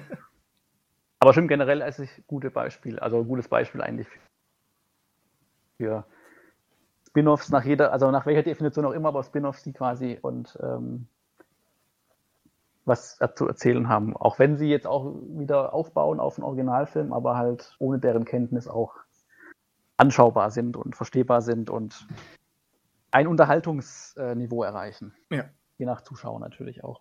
Weil äh, ich fand ja dann gar nicht so äh, schlecht, um es nur kurz einzuwerfen. Also ich fand den ja erfrischend, weil er dann eben, wo, also ein ganz anderes Setting einfach auch hatte. Das ja. Ich habe auch schon schlechtere Horrorfilme gesehen, also so ist nicht. Er wurde dann sehr generisch, aber ähm, ja. er war halt auch ein bisschen erfrischend. Aber ich Und da ist man manchmal auch dankbar für sowas dann noch. Ja, wie gesagt, ich habe ich hab Annabelle 3 noch nicht gesehen, aber jetzt von, von The Nun, den zwei Annabelles und den zwei Conjurings, ähm, ist The Nun der schwächste Film. Ja, also ich, den, hast du den, den dritten Annabelle hattest du noch nicht gesehen, ne? Nein. Weil den würde ich dann noch, ähm, den würde ich an, an unterster Stelle einsetzen, weil er halt wirklich ähm, noch, also er ist dann komplett generisch einfach nur. Hm. Also der hat dann auch von der Handlung her eher so ein, wirklich so ein typisches Geisterbahn-Feeling mit, ähm, wir setzen verschiedene Monster ein, die treffen wir da und da, aber ähm, ja, so richtig spannend ist es dann nicht, eher halt wirklich so eine Geisterbahnfahrt mit verschiedenen Attraktionen, aber jetzt nicht als Film wirklich herausragend hm. oder besonders. Ja, aber da kommt dann wahrscheinlich eher ähm, Fortsetzungsermüdung zum Vorschein als, als irgendwie falsch konzipierte Sequel-Sachen, oder? Ja, im Grunde schon, weil der dritte Annabelle spielt, also da haben die, ich weiß gar nicht, ob in den ersten beiden Conjuring-Filmen diese Tochter mal erwähnt wird von den beiden Mediums oder Mediatas. Mediatas. Aber, aber der spielt ja schon, also der hat, der ist dann wahrscheinlich zeitlich wieder so nah an den anderen beiden Filmen dran, dass er auch nicht so viel machen kann oder darf, ah, okay. weil dann würde er, also ich weiß jetzt nicht genau, wie parallel er spielt oder ob er quasi schon wirklich nach den beiden Filmen spielt, aber da ist er halt auch so ein bisschen eingeschränkt, was er wahrscheinlich erzählen kann, weil das dann komisch wäre, warum es in den Originalfilmen keine, kein Thema war oder bisher nicht aufgegriffen wurde. Also das ist, glaube ich, so das quasi Problem. Durch, durch die Spin-off-Natur einge... Genau, für, für, den dritten Teil, glaube ich, ist es so ein Problem, dass er wieder zu nah, also zumindest zeitlich zu nah ist an den beiden Originalfilmen. Wenn ich mich jetzt nicht komplett täusche, aber. Ähm, ja. Aber ja, sowas kann passieren. Hatten wir jetzt, glaube ich, noch gar nicht so deutlich erwähnt. Aber klar, gerade wenn es schon mehrere Sachen gibt und wenn man sich dann eben durch zeitliche Spielereien irgendwann wieder annähert, dann ähm, ist man eben eingeschränkt in dem, was man tun und sagen und machen kann. Wie eben, wenn jetzt bei, irgendwann bei Better Call Saul ähm, nochmal Walter White hinzukommt und dann plötzlich Dinge auf den Kopf stellt und nichts macht mehr Sinn. Genau, das ist halt das Problem. Das wäre ja auch ein Problem, wenn eine Serie äh, wie Mandalorian äh, plötzlich zu nah an den neuen Filmen rankommt und man dann auch plötzlich äh, Probleme hat, das weiter zu erzählen, weil man ja plötzlich weiß, was parallel noch alles passiert oder passieren müsste. Und ähm, deswegen ist es ja eigentlich das, was Disney die ganze Zeit falsch macht mit Star Wars, alles irgendwie zwischen bekannte Filme zu setzen, weil sie dann irgendwann halt keinen Freiraum mehr haben, weil sie sich immer in so einem kleinen Bereich nur bewegen und ähm, sich dadurch und, das Leben selber schwer machen. Weil sie die Welt immer langweiliger machen, aber ja. Ja, das kommt noch dazu, ja. Ja, Aber, ähm, ja so langsam ähm, Schlussspurt. Ähm, im, Im letzten Podcast über Matrix hatten Daniel und ich ja schon angedeutet, ähm, über, über die Animatrix-Kurzfilme gesprochen, mhm, die ja, ja, auch Zusatzinformationen schon mitgeben, die dann in, in Matrix Reloaded und Revolutions relevant werden, wie jetzt über ähm, die Figur Niobe, gespielt von Jada Pinkett Smith. Ähm, was ja auch eine Form von Spin-off ist, wo, wo wichtige Informationen oder relativ wichtige Informationen eben ausgelagert werden genau, in den, ja. in Spin-off und sei es nur in diesem Fall einem Kurzfilm. Habe ich jetzt seitdem nur noch bei, also bei Blade Runner, bei dem neuen war es ja jetzt auch so, da gab es ja auch drei Kurzfilme, ähm, die glaube ich vorab auch erschienen sind, die vor quasi oder so ein bisschen erzählen, was zwischen dem Originalfilm, also zwischen 2019 und 2049 passiert ist, ohne jetzt irgendwie äh, mit den Hauptfiguren zu arbeiten. Und ich glaube, da war auch einer, wenn ich es richtig weiß, war da nicht auch einer ein Anime und einer war ein äh, ganz normaler Realfilm oder also Real-Kurzfilm. Ich muss gestehen, der einzige, der mir jetzt einfällt, ist der mit Dave Bautista. Genau, den das gibt und ich glaube, es gibt einen, der wirklich so kurz nach 2019 spielt und ich meine, der war, also vielleicht auch ganz falsch, aber ich glaube, der war auf jeden Fall ein Anime und es kann sein, dass das sogar von einem der Macher war, die auch bei diesem Animatrix damals dabei waren. Aber da kann ich jetzt auch was durcheinander bringen. Müsste man jetzt. Aber da war es zumindest, äh, zumindest da ähm, gab es nochmal sowas, weil sonst ist, hat sich, glaube ich, nicht so richtig durchgesetzt. Ähm, nee. Dass man, weil das war ja auch bei, glaube ich, bei Matrix damals, oder bei den Fortsetzungen wahrscheinlich diese Überforderung, oder wo man sich so ein bisschen der Zeit voraus war, das Ganze aufzulagern ja. auf andere Medien einfach. Genau, und, auch mit ähm, dem Videospiel.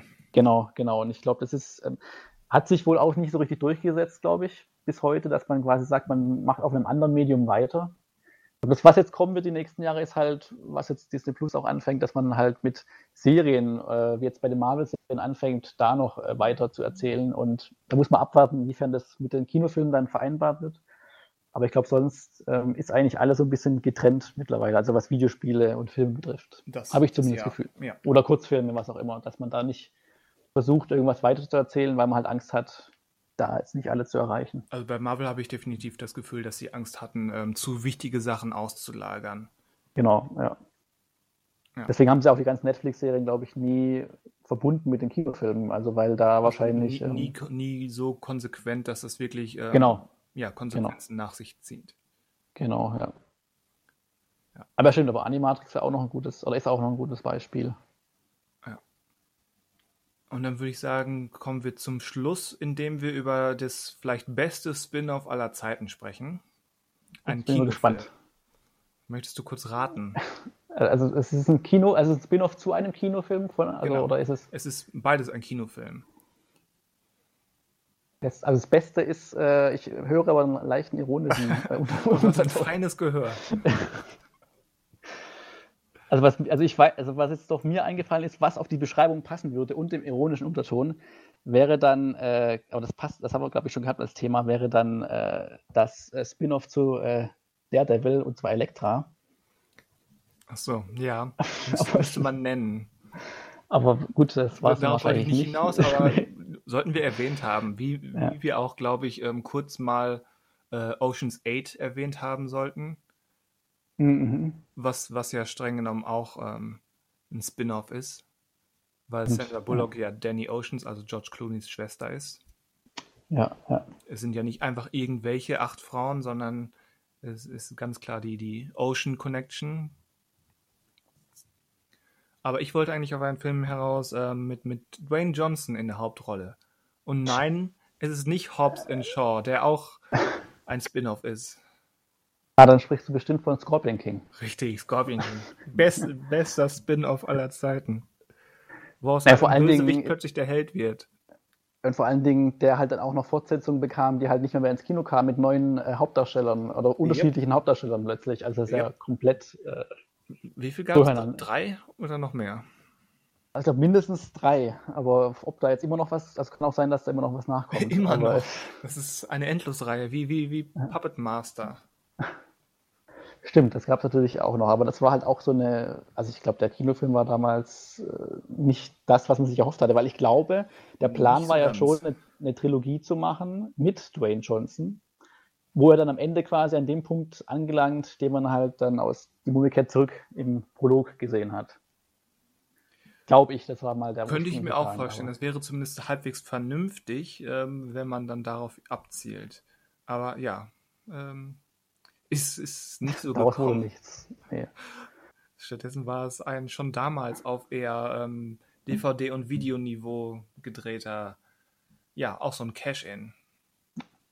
Jetzt würde er wahrscheinlich das nicht mehr machen. Du jetzt wäre er auch wahrscheinlich zu teuer, um so einen ja. Film umzusetzen. Also dann. Ja. ja.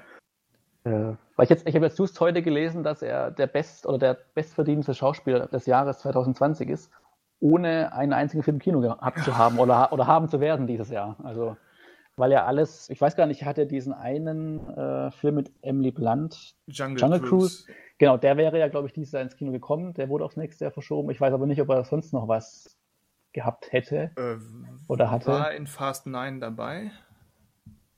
Ich glaube ja nicht, da gab es ja Streitereien. Ja, ich habe äh, hab auch den Überblick verloren, wer ich jetzt glaube, also offiziell wäre er nicht ist er nicht dabei, ähm, aber wobei man sich fragt, was für Geld fließt denn da, dass er jetzt der Bestbezahlte ist, weil eine Gage kriegt man, ich weiß nicht, kriegt man die als Schauspieler im Vornherein oder im Nachhinein erst, ist halt die Frage. Man, Je nach Vertrag, aber er kriegt ja auch ähm, das Geld kriegt, ähm, aber Tantiemen sicherlich für, für Ausstrahlung und, und weitere Veröffentlichungen eben auf, auf ähm, Scheibe oder für ähm, VODs und so weiter. Da dürfte er je, auch da je nach Vertrag ähm, Anteile kriegen. Okay. Wahrscheinlich hat er laufende Werbeverträge und solche Sachen. Ja, jetzt, wenn keine Wehrbein stattfinden können, rettet ihm natürlich das Leben. Der wird finanziell sonst äh, schauen müssen, wenn er nicht der, Ja, sicher. der, wenn, wenn einer Glück hat, dann Dwayne Johnson. Der wäre sonst ja. definitiv ins Schwimmen geraten. Mhm. Ja. Nie, niemand sonst. Aber wer hätte das damals gedacht bei Scorpion King, dass er mal. Äh, das stimmt. wann Scorpion King, wann war das? 2002, 3, 4 oder so? So ungefähr. Dass er 15, 16 Jahre später, der, wobei ich glaube, der war doch die Jahre davor auch schon äh, in der Kategorie Bestverdienter. Äh, ja, also so, so an. So, so 2014, 15 angefangen, spätestens mit, mit Fast Five ähm, ging es so richtig rund, ja.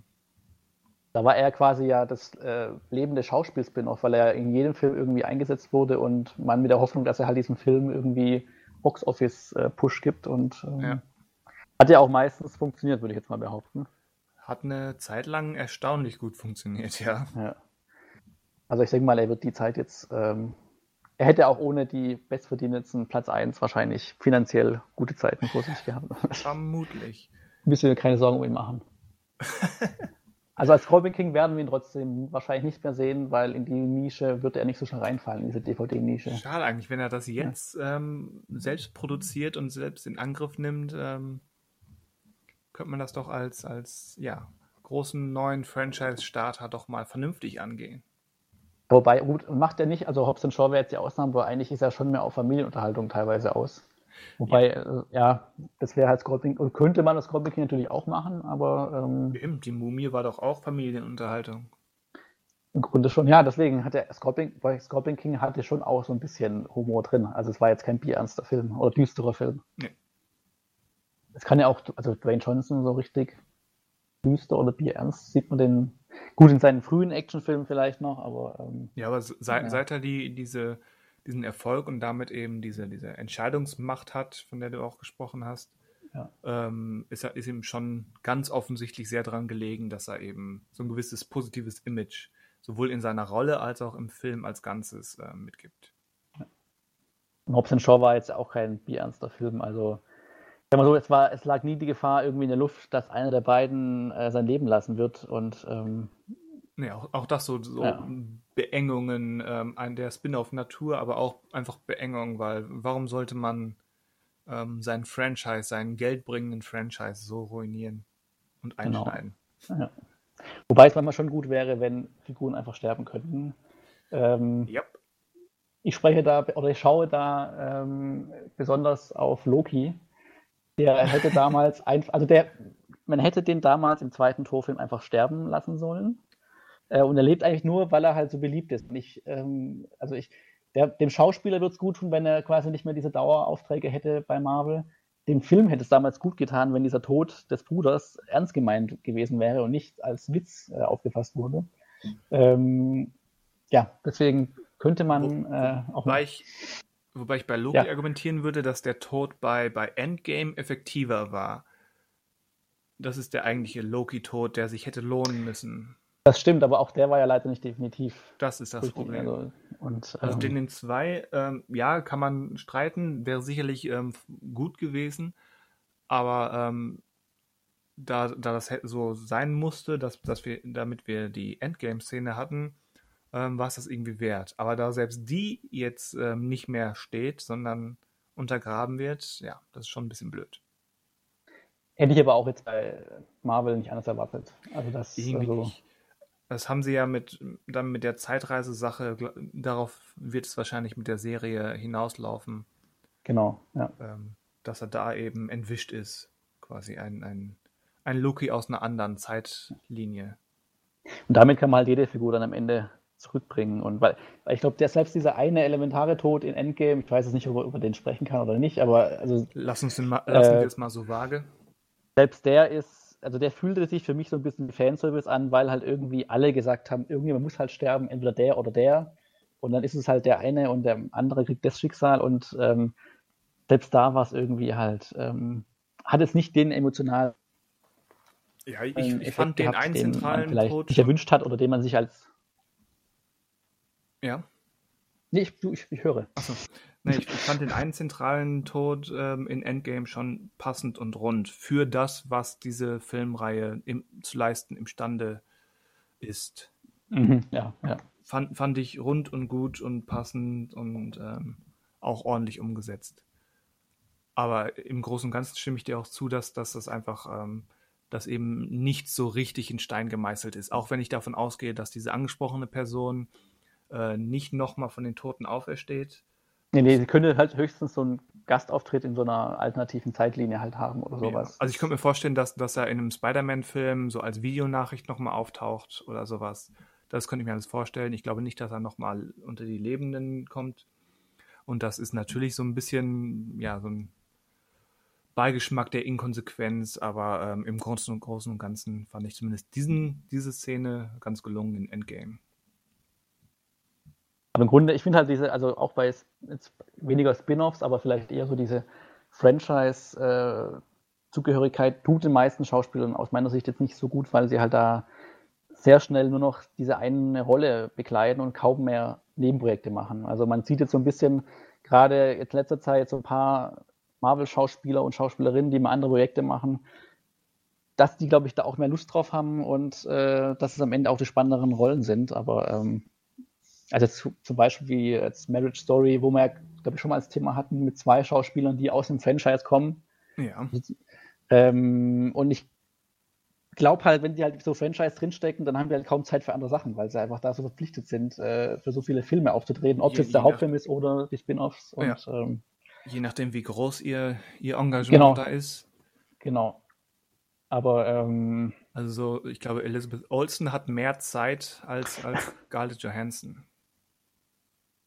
kann sich jetzt, gut, wobei jetzt kriegt sie ja einen eigenen Film erstmal mit Black Widow, aber ja, genau, kann sich ja auch alles wieder ändern, aber ähm, meistens sind die Schauspieler halt erstmal nicht mehr woanders zu sehen als in den Filmen. Obwohl gerade ähm, gerade Chris Evans als ähm, Captain America hat das ja irgendwie geschafft, zwischen Captain America und Avengers eben so einen Film wie Snowpiercer zu drehen.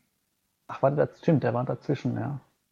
Und ich meine, sein Auftritt in Knives Out war jetzt nicht so groß, aber ähm, ist ja auch, geht ja auch schon in die richtige Richtung. Dem traue ich auch, zumindest vom, vom männlichen, von der, vom männlichen Cast in, in Avengers ähm, am meisten zu in seiner Post-Avengers-Karriere. Ja, der hat jetzt auch Zeit dafür, oder halt. Ich, glaub, ich glaube, er hat erstens, er hat das Geld dazu, er hat genau, jetzt die, ja. die, Ruhe und ich glaube, er hat aber auch das Interesse daran, sich auszuprobieren und, und mal Wagnisse einzugehen mit Rollen und Figuren und mit welchem ja. Regisseur er arbeiten will. Genau. Das ist halt etwas, wo man jetzt halt als Gegenbeispiel jetzt Chris Hemsworth, wo ich sagen würde, der steckt noch zu sehr drin und der, glaube ich, hat auch bisher nicht so Interesse, glaube ich, da mehr so fordernde Rollen zu nehmen oder Im, sich mal auszuprobieren. Also das weil, sieht man ja dann an, an um, ähm, Tyler Rake, Extraction. Ähm. Ja, oder Men in Black International. Da war genau. ja, also ja. das. Also ich weiß nicht, ob er den falschen Agenten hat oder ähm, was auch immer, aber ähm, da erkennt man jetzt auch nicht irgendwie daran, dass der irgendwie den Drang hat, sich auszuprobieren. Ja. Also Chris Hemsworth würde ich die nächsten fünf Jahre noch nicht in einem Marriage Story oder Snowpiercer erwarten. Wahrscheinlich, also wäre natürlich schön, aber wahrscheinlich eher nicht, ja. Aber vielleicht hört er das und fühlt sich jetzt ähm, provoziert. Den zeige ich's. Ich ja. arbeite jetzt mit, keine Ahnung, Gaspar Noé als nächstes. Ja. Vielleicht sagt er einfach dann ein Spin-off dafür ab. Ja, warum nicht? Ja. Er sagt Tor 3, äh, 4 dafür ab. Gut, aber da ist er ja schon vertraglich wahrscheinlich gebunden. Der ist ja schon zu sehr. Äh, er kau kauft er sich raus, weil das ist es ihm wert. ja, da hat er einiges zu. Also ich, ich weiß. Ich glaube auch. Ich weiß auch gar nicht, ob das rechtlich so einfach wäre, sich da rauszukaufen. Also wenn er, also wenn wirklich sich so zerstreiten, dass er sagt, er macht nicht mehr und äh, Gut, die haben noch keine Sekunde gedreht und wenn er von Anfang an null Bock hat, äh, kann er sich wahrscheinlich auch rausstreiken. Ja, vielleicht, sollte, vielleicht sollte er sich mit manchen Fußballstars mal unterhalten, wie die das machten. Genau, ja. bei Borussia Dortmund hat man ja, glaube ich, auch keine Verträge, sondern man streikt oder streikt nicht. Ja, wobei ähm, ganz, ganz junge, die jüngsten ähm, Neuigkeiten aus der Fußballwelt, um jetzt so komplett off-topic zu gehen, ähm, sprechen ja auch da eine andere Sprache. Sie haben es ja geschafft, zumindest Mr. Sancho zu halten und heimlich nochmal ein Jahr zu verlängern. Das ist doch schon mal ein Signal für die Zukunft, ein positives. Ja, aber auch der kann ja sich immer noch rausstreiken, ob drauf hätte. Also wenn ja. er immer noch den Drang verspürt, woanders zu spielen. Das wird er in den nächsten zwei Jahren auch werden, also woanders spielen. Aber ich glaube aktuell nicht, dass es ähm, zu sowas kommt wie jetzt bei ähm, Dembele vor vier Jahren oder wann das war. Das traue ich ihm persönlich Wahrscheinlich nicht, nicht ja. zu. Und ich glaube auch, so wie das jetzt eben mit dieser spontanen Verlängerung zu verbesserten Konditionen abgelaufen ist, ähm, würde mich überraschen, wenn das plötzlich dann so ausartet. Ich denke, der wird nächsten ja, Sommer schon, für, also für, für 120 bis 140 Millionen wechseln, um mal unser Fußballfachsimpeln in diesem Podcast abzuladen. Ja, wir planen ja nämlich den, ähm, den Spin-off-Podcast zum Thema Fußball. Richtig. Oh, sehr, sehr, sehr schön. Äh, noch ein Schleifchen drum, ein rhetorisches. Ja, das war unser kleiner Fußball-Spin-off. Wenn euch das gefallen hat und wenn ihr einen echten, bereits geschriebenen Fußball-Spin-off haben möchtet, wo wir ähm, aktuelle Transfers und Spielberichte kommentieren, dann lasst es uns wissen. Ja, da könnte man auch Sky-Abos verbinden, weil ich auch überlege, schon die ganze Zeit eins abzuschließen äh, zum Thema Fußball, aber ähm, auch da immer wieder äh, mich nicht durchringen kann. Nee, das, das fällt mir relativ leid, leicht zu sagen, nö, brauche ich nicht. Mir ist halt auch wirklich nicht die, die Bundesliga interessiert. Also ich verfolge sie schon, aber ich würde sie nicht jeden Samstagnachmittag anschauen. Ja. Für mich ist wirklich immer nur diese K.O.-Runde in der Champions League, die interessant wird und die mittlerweile ja, also früher war es nicht so, mittlerweile ja komplett im Pay-TV abläuft. Ja. Und ähm, das ist das Einzige, ähm, was einen reizt wird. Aber auch da ist man ja dann, äh, wenn man äh, als Kind sich damals für Dortmund zum Beispiel entschieden hat, ähm, muss man da ja oftmals nicht lange zuschauen. Oder wow, meine Güte. Das, jetzt kommen aber die ganz dreckigen Spitzen hier. Also nicht immer, es war ja auch schon anders. Also, äh, also wirklich. Das, ja. Man kann ja auch trotzdem Spiele verfolgen, auch wenn der eigene Verein nicht dabei ist. wow. Ich fühle mich als, als, als Deutscher als, von transfermarkt.de. Aber ähm, die deutschen Vereine waren in den letzten Jahren ja meistens nicht lange dabei. Das oder nicht stimmt. allzu lange. Das stimmt. Was schade ist für den deutschen Fußball, aber. Ähm, Tja, was, was sich der große FCB nicht zuletzt auch so ein bisschen selbst eingebrockt hat. Boah, jetzt, ich bin da ja, ich, ich habe da ja den Stand, dass ich finde, in den letzten Jahren hat eher sich Dortmund bei der Konkurrenz bedient als äh, Bayern München, aber das ist halt, äh, das sind ja auch andere finanzielle Möglichkeiten, aber ich. Ja, eben, aber wenn du dir mal guckst, was, was Dortmund gezahlt hat, um sich bei der Konkurrenz zu bedienen und was Bayern gezahlt hat, nämlich fast nichts, um sich bei der Konkurrenz zu bedienen, das ist der entscheidende Unterschied. Das ist halt cleveres Management. Ja, aber dann muss man sich nicht beschweren, dass man keine Konkurrenz hat, die auf, auf lange Sicht ähm, Paroli bieten kann. Ja gut, ich bin ja nicht 100% überzeugt, dass es quasi die fehlende, die fehlende nationale Konkurrenz ist, die dazu führt, dass international nichts läuft. Das sind ja auch viele Dinge, die reinspielen. Ja, aber, ähm, ja. Aber klar, es ist natürlich, wenn, also klar ist es natürlich nicht schlecht, wenn man äh, gefordert wird irgendwie jedes Wochenende und nicht nur alle paar Wochen oder sowas. Aber ähm, aber andererseits, in, ja. in Italien und Frankreich sieht es ja ähnlich aus. ja, genau, vor allen Dingen in Frankreich, ja, vor allen Dingen da. Es gibt ja auch ja. Nur, nur einen Verein, der Jahr für Jahr das abräumt und mal kann sich vielleicht einer so ein bisschen ranpirschen, dass man denkt, so, so wie dieses Jahr in Italien, ähm, Inter Mailand, ja. dass man denkt, oh, vielleicht, aber unterm Strich, ähm, nee. Wobei die ja zumindest in der Europa League noch dabei sind. Da ist ja auch, also Europa League ist ja, was deutsche Mannschaften betrifft, auch meistens ja, irgendwie ähm, noch, noch ähm, erbärmlicher als Champions League. Ja. Aber wenn man sich halt als Kind für einen Verein entschieden hat, der cleveres Management betreibt, dann kann man sich diese Woche schon fragen, lohnt es sich für Freitagabend äh, ein kurzzeitiges Sky-Abo abzuschließen, um zu schauen, ähm, ob die Reise noch weitergeht in der Champions League oder nicht. Oder wenn man einfach ganz neutral Fußball sehen möchte. Genau, guten Fußball sehen möchte, was zurzeit in Stadien möglich ist, aber im, vor dem Fernsehgerät. Ja, ja äh, wollen wir unseren Fußball-Spin-Off ähm, damit beenden? Ja. Beenden und ja. zu einem Videospiel-Spin-Off. Nein. Jetzt kommt der Politik-Podcast noch. Jetzt kommt der Politik-Podcast, ja. Ähm, Joe Biden hat Kamala Harris als seine Vizepräsidentin erkoren. Was denkst du? Ja, äh, so äh, US-Wahlen sind ja meistens schwierig einzuschätzen, äh, wie die am Ende ausgehen. Deswegen würde ich da jetzt auch keine große Prognose wagen. Man Und kann nur hoffen. Was dann zählbar rauskommt, ist noch schwieriger abzuschätzen, ja. Ja.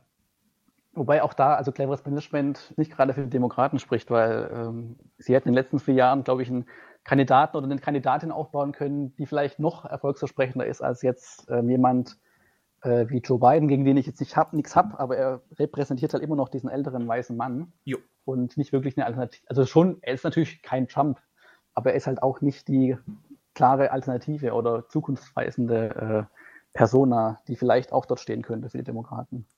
Richtig. Naja, aber sehen wir mal, was der November bringt. Genau, hoffentlich ähm, einen neuen James Bond-Film. Sehr gut. Zurück zum Hauptthema. Jetzt sprechen wir noch zwei Stunden über James Bond. Ja. Äh, Der ja auch nie einen Spin-off hervorgebracht hat. War ja auch mal im Gespräch, einen Spin-off zu machen. Aber richtig, bisher, mit, mit Halle Berrys Figur. Genau, genau. Aber wurde auch nichts. Und ähm, hätte wahrscheinlich für sie stehen können, weil ähm, wäre halt, wär halt ein Abenteuer mit ihr dann gewesen, ein Film. Ja. Aber ich glaube, so richtig, also gebraucht hätte man das jetzt auch nicht als James Bond Spin-off. Wäre halt auch nur ein Verkaufsargument gewesen.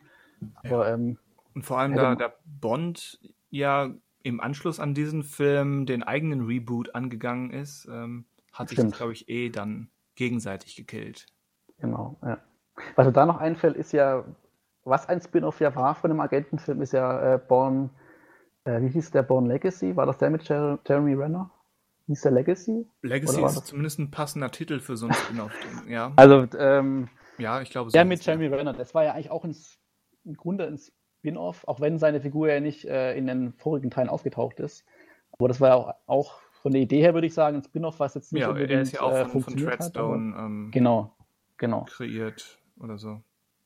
Aber auch da wurde nur ein Film gemacht und dann hat sich anscheinend schon die ja, Idee. Der war halt nicht so pralle. Nee. Hat keinen Mehrwert gegeben durch eben andere Perspektive, andere Figuren oder anderen Blink nee. Blickwinkel. Nee. Tja. War auch nur der Name einfach, der da genutzt wurde. Im Prinzip. Also der Vor Vorname. So wie ja. wir halt den Namen bereits gesehen nutzen, um halt auch andere Podcasts zu Richtig. Bereits gesehen Fußballspiele, bereits gesehen internationale Politik. Genau. Bereits gesehen die Börse alles Testläufe, um zu gucken, wie die Hörer da hier zu und ja. abschalten oder, oder überspringen. Richtig. Wir machen ein, ein bereits gesehen Imperium auch mit Spin-off-Podcasts. Ja.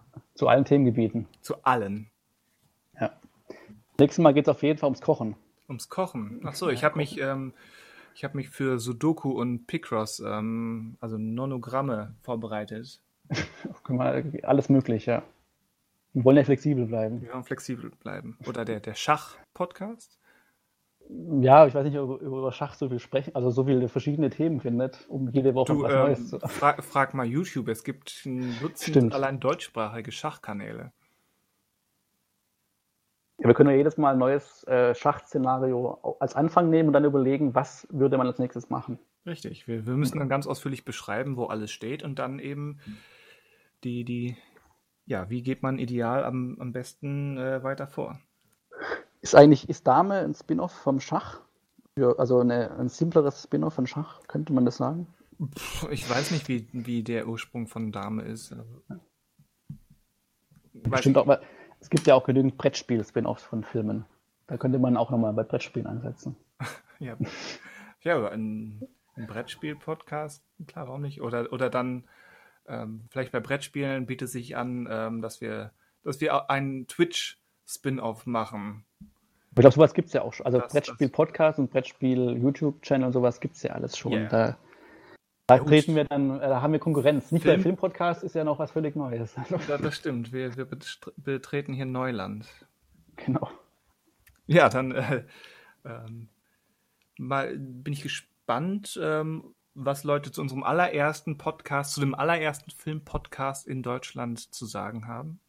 Genau. Von diesem Experiment. Ähm, hast du noch irgendwelche Abschlussworte? Egal, ob zu Spin-offs oder zu, unsere, zu unseren Podcast-Ideen?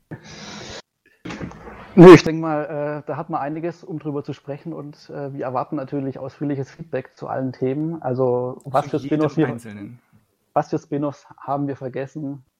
Ähm, Wie macht man einen Spin-off am besten? Was sind die Einschränkungen, die Gefahren beim Erzählen? Und wo ist jetzt der genaue Unterschied zwischen Prequel, Sequel und Spin-off? Okay. Und was wir jetzt gar nicht besprochen haben, was würden wir uns denn für Spin-offs wünschen oder könnten wir uns noch ah. vorstellen, die es nicht oh gibt? Oh Gott. Ähm, was würden wir uns wünschen? Äh, Aber jetzt, dann, dann wären wir noch eine Stunde zugange. Ja, um, ähm, und das, das äh, könnte man nochmal aufgreifen, wenn da noch ganz viel einfällt, aber das könnte man als auch Frage im Raum stehen lassen. Und ähm, ja, ansonsten die anderen Themen sind ja selbstredend. Also ob jetzt bei München Konkurrenz braucht national, um internationale Erfolg zu bekommen, also haben. Ähm, vielleicht bekommt man da in den nächsten Wochen auch nochmal eine Antwort darauf. Denn ja. wie heißt der Spruch, auf, äh, auf dem Platz wird entschieden oder irgendwie sowas? Oder also was, also egal. Ist ja egal. Ja, nee, also sonst keine Abschlussworte mehr. Also das, war, das, das, waren die Abschlussworte. Das waren die Abschlussworte, ja, das, das war doch was. Dann genau. würde ich sagen, äh, vielen Dank fürs Zuhören und äh, angenehmen Tag, Nacht, Woche, wie auch immer. Wir hören uns bald wieder, hoffentlich. Ich denke auch. Alles, alles klar. Adios bis, zusammen. Bis bald.